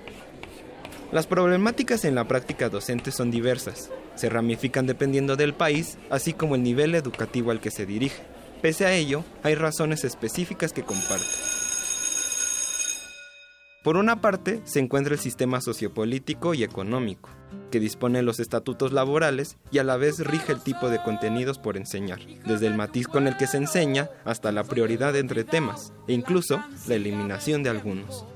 Las políticas educacionales juegan un papel importante ya que estas muchas veces no están a la par del avance social y se encuentran alejadas principalmente de las necesidades del docente y de los estudiantes. Desde el presupuesto destinado hasta la corriente del pensamiento educacional, todo ello cobra sentido cuando sus efectos son visibles en la calidad de la educación. Preocuparnos por la educación y la labor docente es necesario, ya que en gran medida es el espacio en que las sociedades se forman Así como el pedagogo brasileño Paulo Freire postuló en su libro Pedagogía del Oprimido, la educación es una práctica de la libertad. Nos hace descubrir y conquistar nuestro entorno, para así apropiarnos de nuestro destino histórico. Los docentes en este día, así los recordamos. Dos con veinte minutos. Vamos ahora a otros temas. Ya está en la línea telefónica el doctor Benjamín García Páez, él es académico de la Facultad de Economía. ¿Qué tal, doctor? Bienvenido a este espacio. Muy buenas tardes. Eh, buenas tardes, Deyanira. Pues hace unos momentos compareció el titular de la Secretaría de Hacienda y Crédito Público y José Antonio Mid y bueno, entre otras cosas asegura que pese a las adversidades, un entorno poco favorable, el país México ha crecido de manera balanceada y resistente y sus beneficios han llegado a un número mayor de mexicanos. ¿Qué decir ante esta declaración? Y bueno, en un segundo momento platicaremos también de lo que le pide a los diputados, que es ajustar el paquete económico 2018 por el tema de los sismos, pero esto de que todo está pues de manera balanceada, resistente, un entorno eh, pese a entornos poco favorables, México ha salido adelante. Bueno, que se trata de una visión eh, optimista eh, o hasta pudiéramos decir eh, sobreoptimista, eh, toda vez que eh, las variables económicas fundamentales del país, en específico el producto y el, y el empleo asociado a ello, pues no ha tenido una tasa de crecimiento eh, eh, que pudiéramos decir eh, se aproxime inclusive a las propias expectativas de la administración pública federal que permanece todavía pues en el ejercicio del gobierno.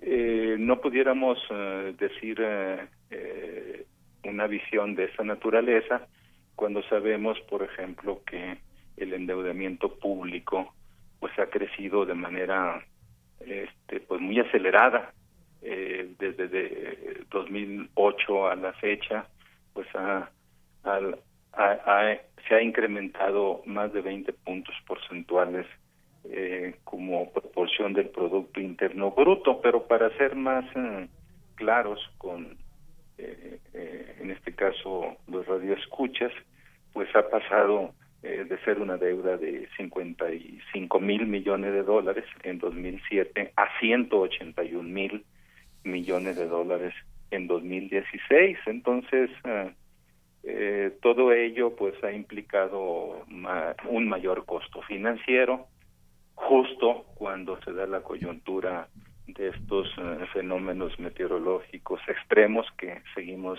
todavía padeciendo en el país. Entonces, eh, eh, eh, es, eh, digamos, explicable tener una visión de esa naturaleza porque pues se acercan las elecciones eh, generales del 2018 y quien emite precisamente la declaración a la que nos estamos haciendo referencia, pues es un potencial candidato presidencial. Sí, Pero, pues, digo, vaya, era difícil que escuchar que dijera tal vez un estado más real de lo que Realista. guarda la economía, más realista exactamente. Efectivamente, efectivamente. Bueno, pues es que esto es parte del marco de la glosa del, del quinto informe de gobierno del presidente y ahí pues hace algunas alusiones a la economía mexicana también. Y pues como usted dice, un panorama positivo, tal vez un tanto no, no tan apegado a la realidad que apremia en la economía de muchos y millones de mexicanos, pero bueno, pues es parte, como usted dice, también del juego político, porque pues es uno de los que está por ahí interesados o se ha barajeado también este nombre en torno a una posible candidatura en su momento. Pero bueno, habremos de esperar esos tiempos políticos, pero también habló de ajustar el paquete económico 2018 a causa de los sismos, doctor. Eh, sí, eh, desafortunadamente, pues se sigue con la misma tendencia de gasto.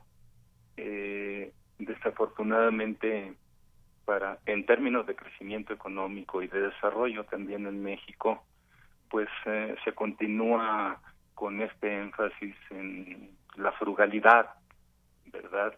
Eh, en, reducir eh, el gasto público eh, aún más eh, para el próximo año, eh, con todas las implicaciones que, esto implica. Esencialmente, eh, una de las implicaciones pues tiene que ver con la propia reconstrucción nacional, en concreto de las 10 entidades federativas eh, mayormente impactadas por, por los sismos, por otro tipo de, de fenómenos naturales, eh, eh, en donde inclusive pues se se siente y técnicamente comienza a documentarse la valoración eh, de la reconstrucción eh, por diversos conceptos, como sabemos, desde, eh, digamos, reconstrucción de vivienda, de las 155 mil viviendas que se admite como pérdidas materiales, hasta el patrimonio, recuperación del patrimonio cultural este dañado, pues eh, eh, comienza a ser muy, muy, eh, digamos, estrecha eh, eh, la valoración que hubo de 37.500 millones de pesos, ¿no? Ujú, así es. Eh, Más aún, más aún cuando eh, la temporada eh, propiamente difícil de, de este tipo de fenómenos meteorológicos extremos, no concluye. Es decir, no solo porque no se haga una valoración este, completa de, de, de, lo que causa, eh, digamos, montar albergues, que las personas estén ahí alimentándose, eh, el costo que hay de eh, personas que, que no pueden regresar eh, a sus empleos normales o el costo de desplazamiento de la misma de la misma población. Entonces, ante un panorama de esta naturaleza, en la cual, pues muchos de nosotros considerábamos que inclusive de la crisis, digamos, de, del problema, hacerlo oportunidad, eh, pudiera implicar el volver a hacer eh, un recuento de todas aquellas, eh, digamos, figuras o conceptos este, de gasto que pueden perfectamente cancelarse por no tener una instrumentalidad directa con pues con el crecimiento y el desarrollo del país o en su caso eh, este plantear eh, en pues en, las instancias que corresponda algunas figuras impositivas que permitieran pues robustecer estos fondos para para la reconstrucción eh, eh, nos vamos a la a la, a la frugalidad nos vamos a, a, una austeridad pues que de, de suyo, no es este muy congruente en todos los los aspectos, pero pero se remite a, a, la austeridad cuando eh, ya de hecho el paquete económico para 2018 pues eh, eh, trazaba un panorama de gasto modesto en algunos conceptos muy importantes como es la infraestructura energética del país, ¿no? Eh, de infraestructura en general. Entonces, eh, eh, me parece pues que de nuevo se tiende a, digamos, salvaguardar o tratar de preservar lo, lo en esta declaración se trata de preservar lo que ya se había, se había este, dicho.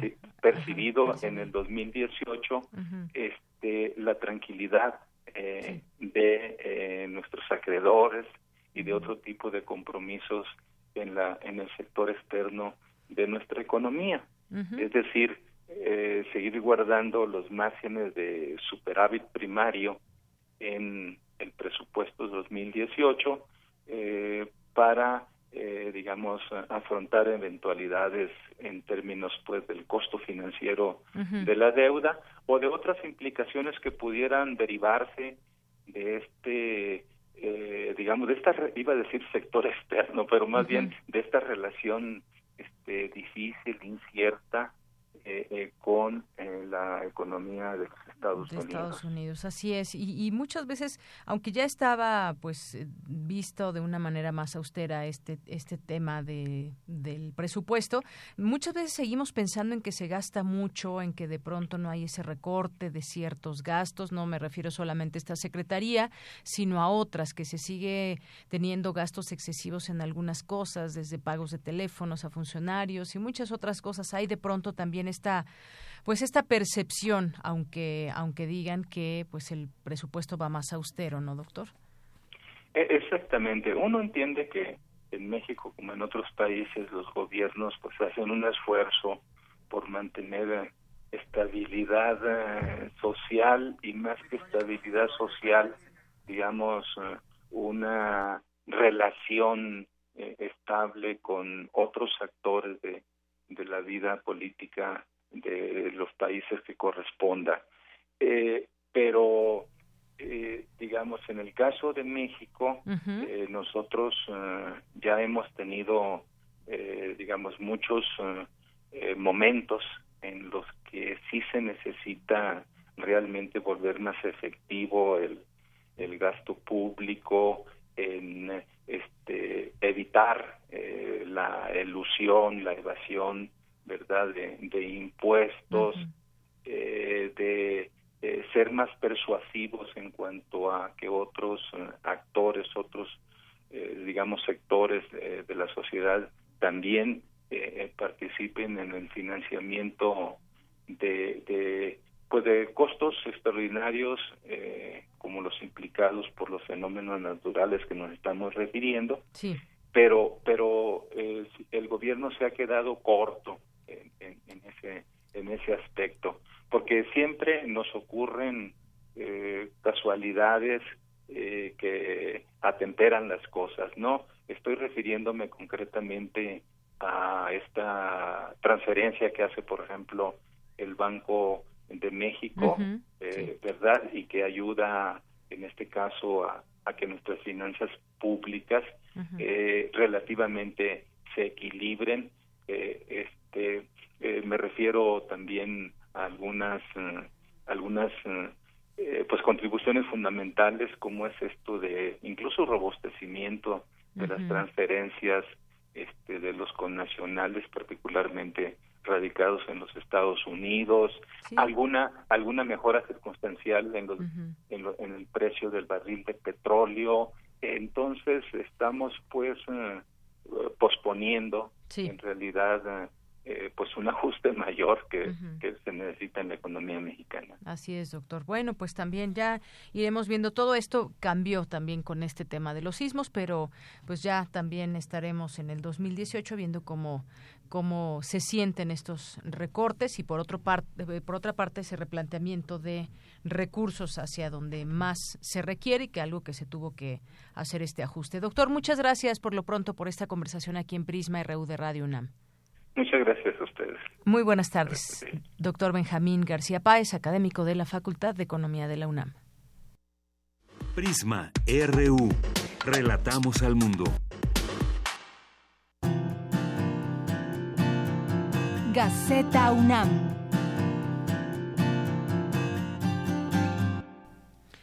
La columna del Ángel de la Independencia se ve hoy en la portada de la Gaceta UNAM con el título En la reconstrucción. ¿Cómo estás, Hugo Huitrón? Muy buenas tardes. ¿Qué tal, Deyanira? Buenas tardes. Director de Gaceta UNAM, pues cuéntanos un poco lo que trae hoy la Gaceta.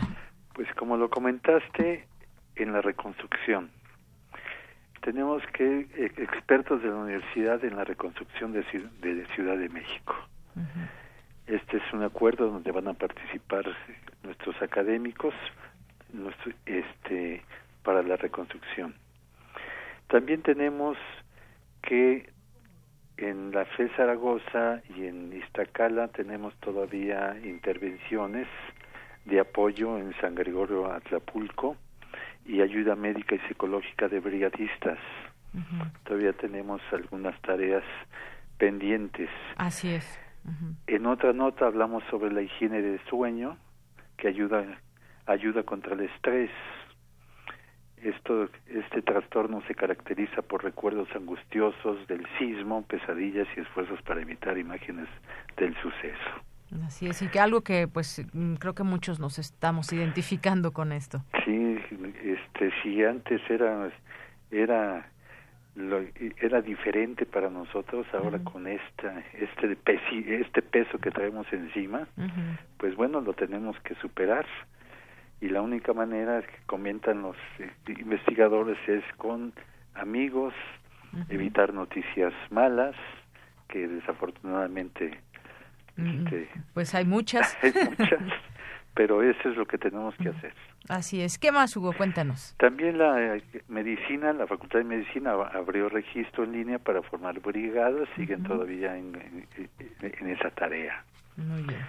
Por otro lado, este, tenemos que certificaron a 130 unidades administrativas de la universidad. Esta es una, una gestión ejecución de servicios.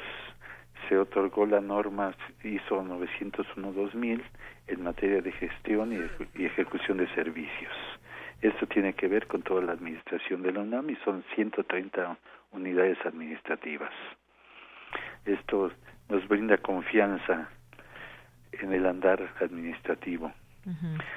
También tenemos que, eh, ya, ya es una información que se dio a conocer, que, los partidos no pueden usar recursos para damnificados, como lo dijo Diego Valadez, por si hay que cumplir con, con el artículo 41 de la Constitución, y de la Ley General de Instituciones y Procedimientos Electorales.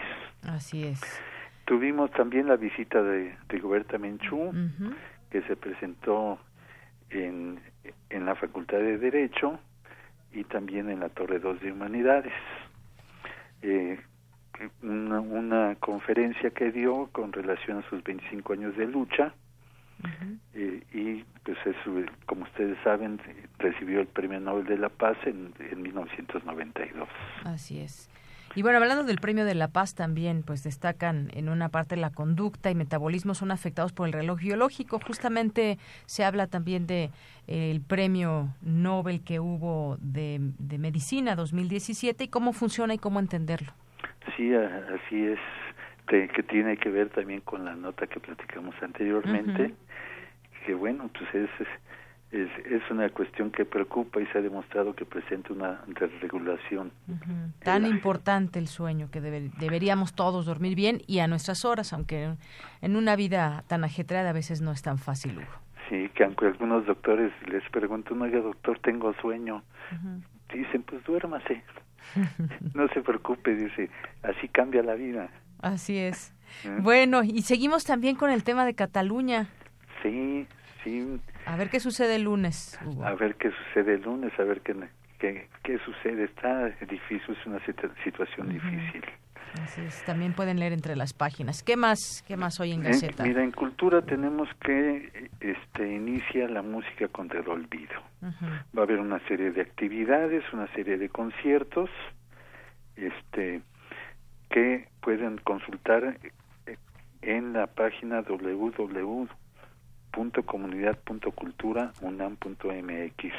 Hay bien. muchas actividades que tienen que ver eh, precisamente con el, el olvido de lo sucedido el 19 de septiembre. Bien. Bueno, pues muchas gracias, Hugo. Y seguimos también con un Goya. Ahora un Goya para todos los Pumas en tareas de ayuda y rescate. Sí, esa es, esa es nuestra, nuestra contraportada. y un Goya para todos. Y no se recuerden que nos pueden seguir en gaceta.unam.mx y ahora lo que les digo es procuremos ser felices. Procuremos ser felices. Seguiremos también el, el consejo, como siempre, Hugo. Pues muchas gracias y te mando un abrazo. Igualmente. Hasta luego. Muy buenas tardes, Hugo Huitrón, director de Gaceta UNAM.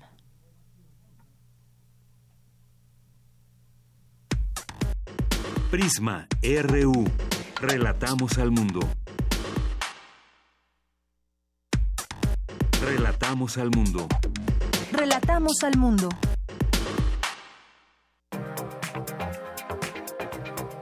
Internacional RU.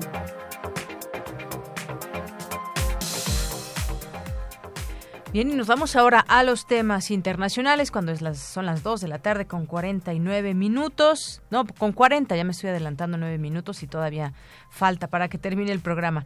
2 con 40 minutos. Vámonos a las breves internacionales que nos preparó Néstor Leandro. La justicia española frenó la sesión de lunes donde se discutiría el paso a tomar tras el referendo independentista. La decisión se tomó con el argumento de que si el tribunal declarase la independencia, se produciría un quebrantamiento de la constitución y se aniquilarían los derechos de los diputados españoles. Más de 48.000 jóvenes Dreamers podrían quedar vulnerables a la deportación de no renovar sus permisos de trabajo a más tardar este día. De acuerdo con los datos más recientes del Departamento de Seguridad Interna, más de 154.000 jóvenes indocumentados tienen permisos con vencimiento antes del 5 de marzo de 2018, de los que 106.000 ya pidieron renovación y más de 48.000 todavía no lo habrían hecho.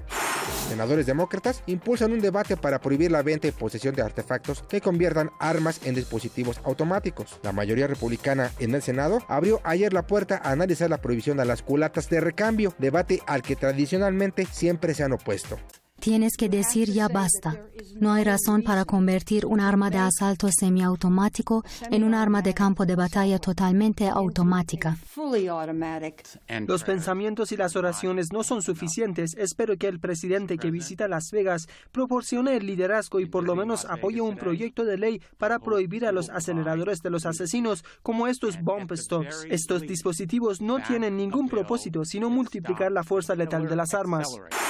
Un grupo de inmigrantes originarios de China y México cruzaron a territorio estadounidense a través de un túnel regularmente utilizado por grupos del crimen organizado para el contrabando de drogas, informó la patrulla fronteriza. Las 21 personas de nacionalidad china y los 7 mexicanos enfrentan el proceso de deportación después de ser entregados a la Agencia de Inmigración y Aduanas de Estados Unidos. El presidente mexicano Enrique Peña Nieto llamó a Donald Trump para ofrecer sus condolencias por el tiroteo en Las Vegas en el que murieron 59 personas. El presidente venezolano Nicolás Maduro llegó a Bielorrusia para una reunión de Estado con su homólogo Alexander Lukashenko en una gira que inició en Rusia y continuará en Turquía para presidir la Comisión Mixta Intergubernamental entre ambos países y fortalecer la cooperación bilateral. Según la agencia AP, obreros norcoreanos en el extranjero podrían no estar recibiendo 70% de su sueldo, pues este sería desviado al gobierno de Kim Jong-un. Relatamos al mundo. Relatamos al mundo. Melomanía RU.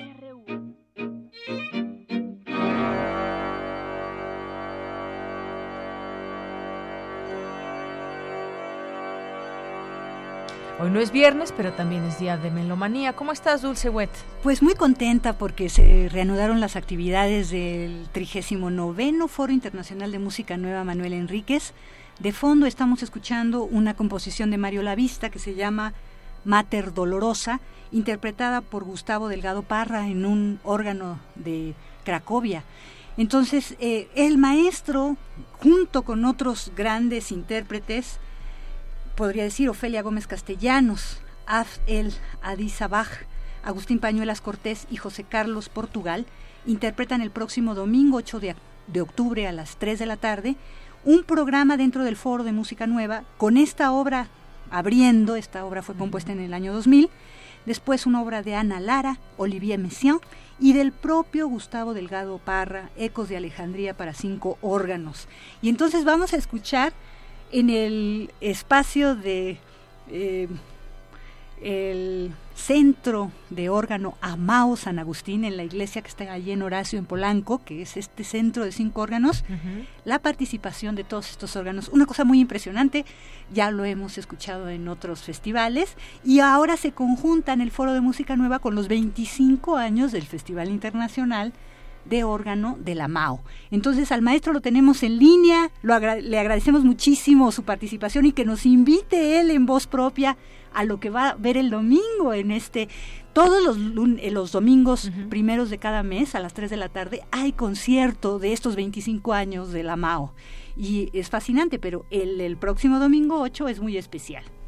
Maestro, bienvenido. ¿Qué tal, Dulce? Muy, mucho gusto saludarte, un gusto estar con nuestros amigos de Radio UNAM. Pues maestro, platícanos de tu concierto, del concierto que ofrecerán el próximo domingo 8 de octubre gratuito ahí en la MAO. Sí, así es. Efectivamente, bueno, tenemos el gusto de presentar este concierto dentro del Foro Internacional de Música Nueva en su trigésima novena edición. Es eh, un gusto porque hemos podido compaginar esfuerzos entre el Festival Internacional del Órgano Barroco, que efectivamente, como señalas, está cumpliendo 25 años eh, de su fundación, y bueno, es un gusto celebrarlo también con este concierto y esta coparticipación con el Foro de Música Nueva.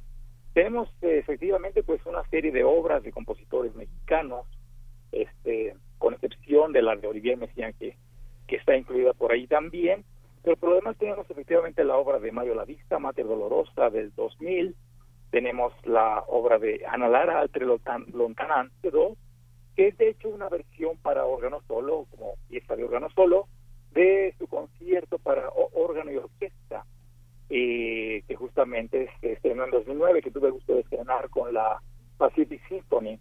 Eh, en este caso, pues bueno, eh, yo le sugerí en algún momento a Ana eh, por qué no hacía una versión para órgano solo, pues evidentemente pues para que la obra también se pudiera presentar en foros sin, sin necesidad de la, de la orquesta, y efectivamente ella accedió con todo gusto y de hecho, pues vamos a hacer justamente la presentación de esta versión de órgano solo en este concierto del domingo.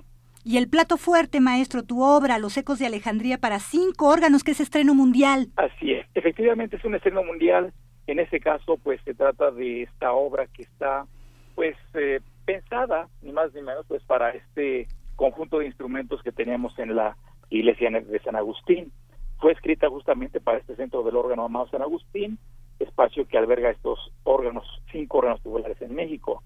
Es un conjunto de instrumentos, como tú sabes, ideales para la experimentación sonora, los cuales fueron el móvil para la creación de la obra.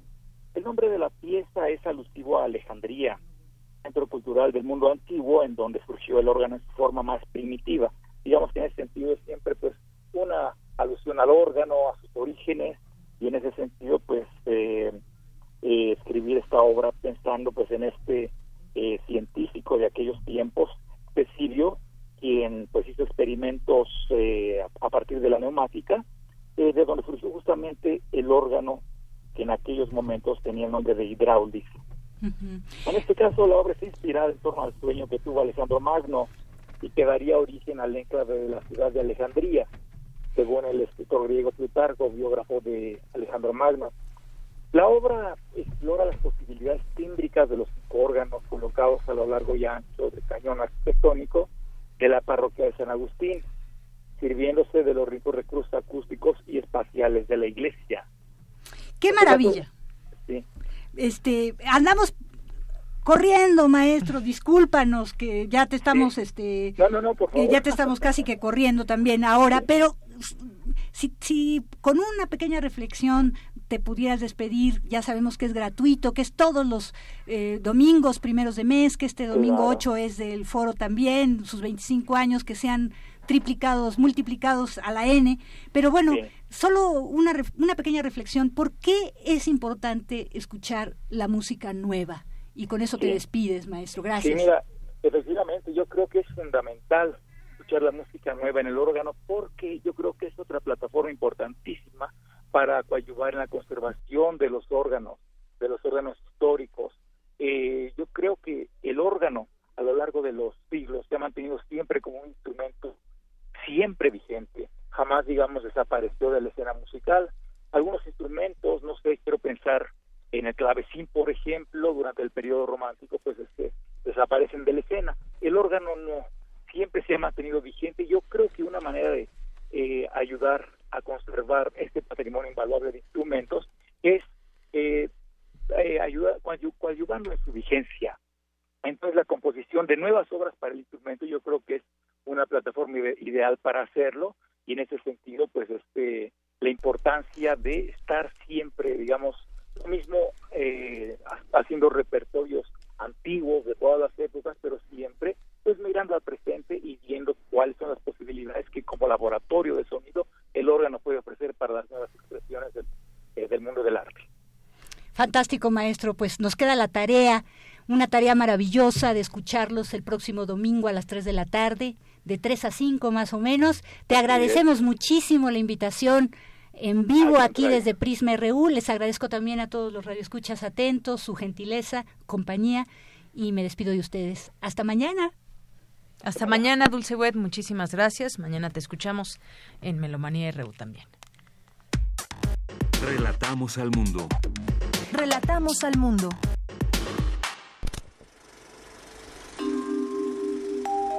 Sin excusa. Sin excusa. Bueno, sin excusa, les habíamos dicho que tendríamos hoy esta nueva sección a cargo de Carlos Narro, que es colaborador de este, de este espacio de Radio UNAM, de esta emisora, profesor de carrera de la UNAM y subdirector de extensión de cultura aquí en Radio UNAM. ¿Cómo estás, Carlos? Bienvenido. Muchas gracias, muy bien, Deyanira, con el gusto de empezar esta nueva sección en la que estaremos intentando reflexionar sobre el cine y reflexionar sobre el cine relacionándolo con cosas de la actualidad. Así es, como en este caso del sismo. Como en este caso es inevitable arrancar con este asunto del sismo, dado que el terremoto del pasado 19 de septiembre, sin haber alcanzado la dimensión del que ocurrió en la misma fecha en el año 1985, no por ello dejó de ser un gran desastre. La tierra se sacudió, se sangoloteó, derrumbó estructuras de aparente fortaleza, iglesias que habían durado 400 años, y cobró una dolorosa cuota de vidas humanas. Pero también nos sacudió a otros niveles. Los jóvenes de la Ciudad de México acudieron inmediatamente al apoyo y rescate de los afectados. El gobierno federal y de la ciudad reaccionaron también con rapidez, a diferencia del sismo de 85, en el que todos tardamos un poco en, reaccionar, mucho más el gobierno que se tardó en declarar la emergencia y se tardó, creo que hasta en darse cuenta de que algo había ocurrido. Así es. Este, en este caso la ayuda empezó a fluir inmediatamente y la generosidad de la juventud se manifestó de manera incondicional. Marco un paréntesis para decir que no compartiré jamás el dejo despectivo que algunos le dan al vocablo millennial. Sin importar su grado académico o su ubicación social, los jóvenes asumieron todo tipo de tareas. Desplazar pequeñas o grandes partes de edificios caídos, fue una tarea común a quienes sin marcar ninguna distinción solo privilegiaron el hecho de ayudar, aún por encima de sus propios intereses.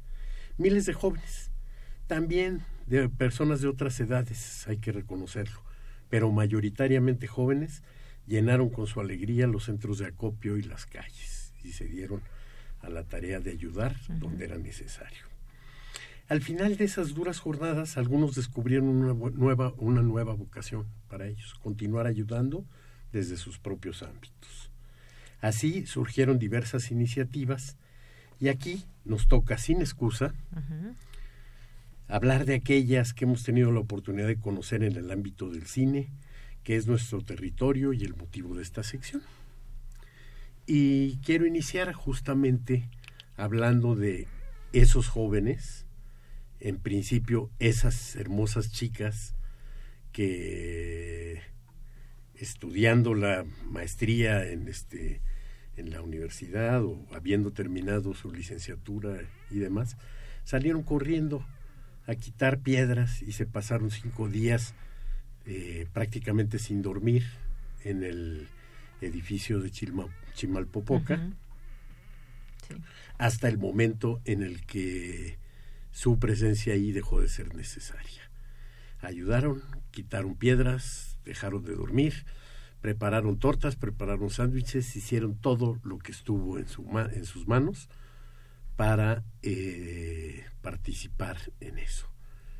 Y estas chicas que tengo el placer de conocer, eh, Montserrat, que tiene una sección aquí mismo, Tania, que tomó un, una un papel inmediatamente de organización y dirección en eso y Azul rápidamente después de, eh, de, esta etapa de remover los este los escombros empezaron a planear algo que tuviera que ver con lo que aman que es el cine.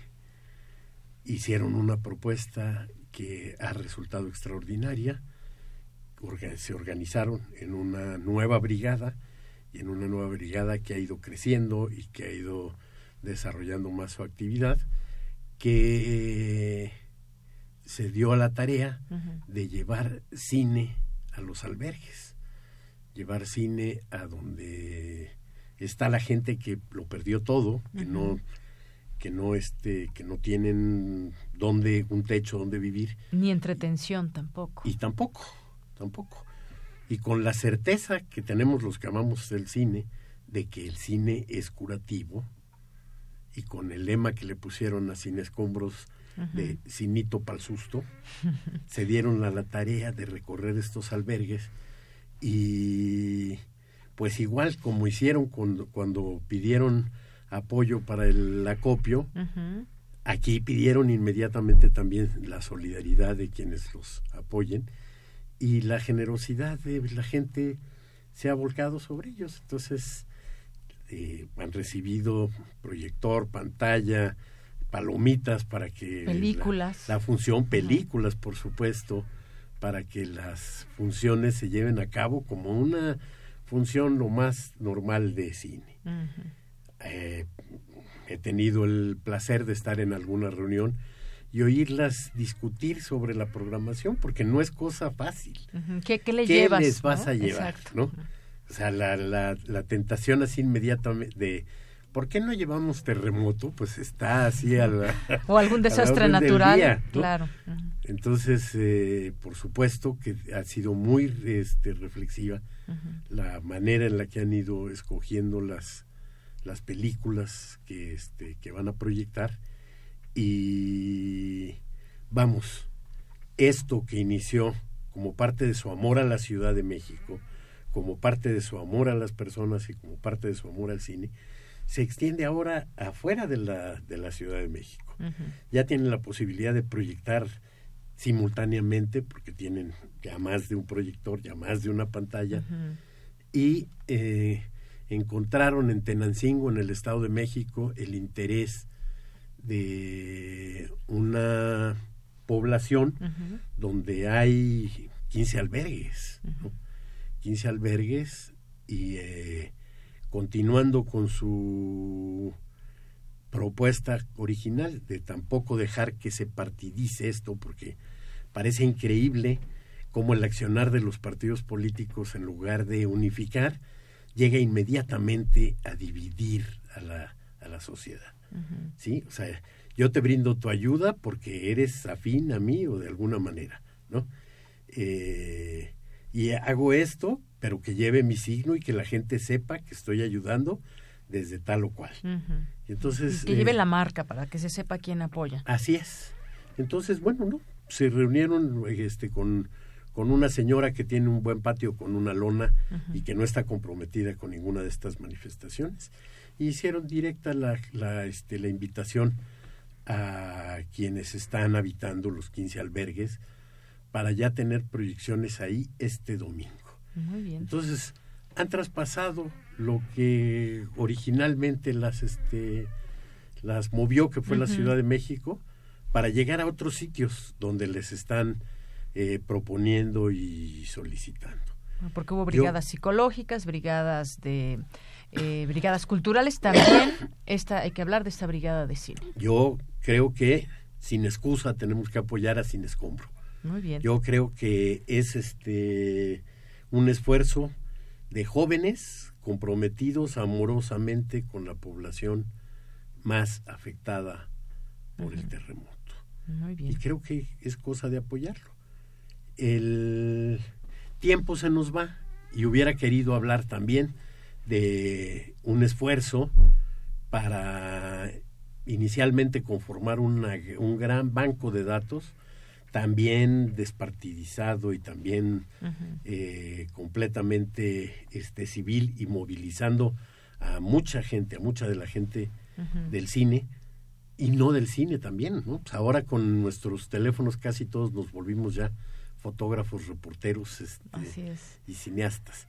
Es el esfuerzo de Julio Carlos Ramos, este Zapata, pero eh, si es pertinente la próxima semana continuamos platicando de Yanira. Por supuesto, porque como bien dices, el tiempo ya nos llegó al límite, pero pues muy interesante lo que nos platicas de Cine Escombro, mucha gente que quizás no lo sabía, ahora lo sabe. ¿Y cómo se puede colaborar rápidamente?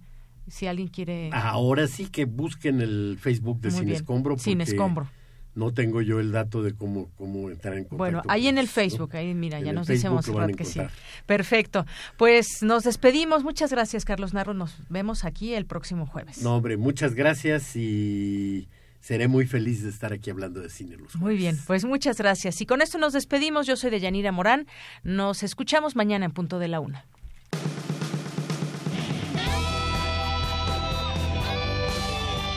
Prisma RU. Relatamos al mundo.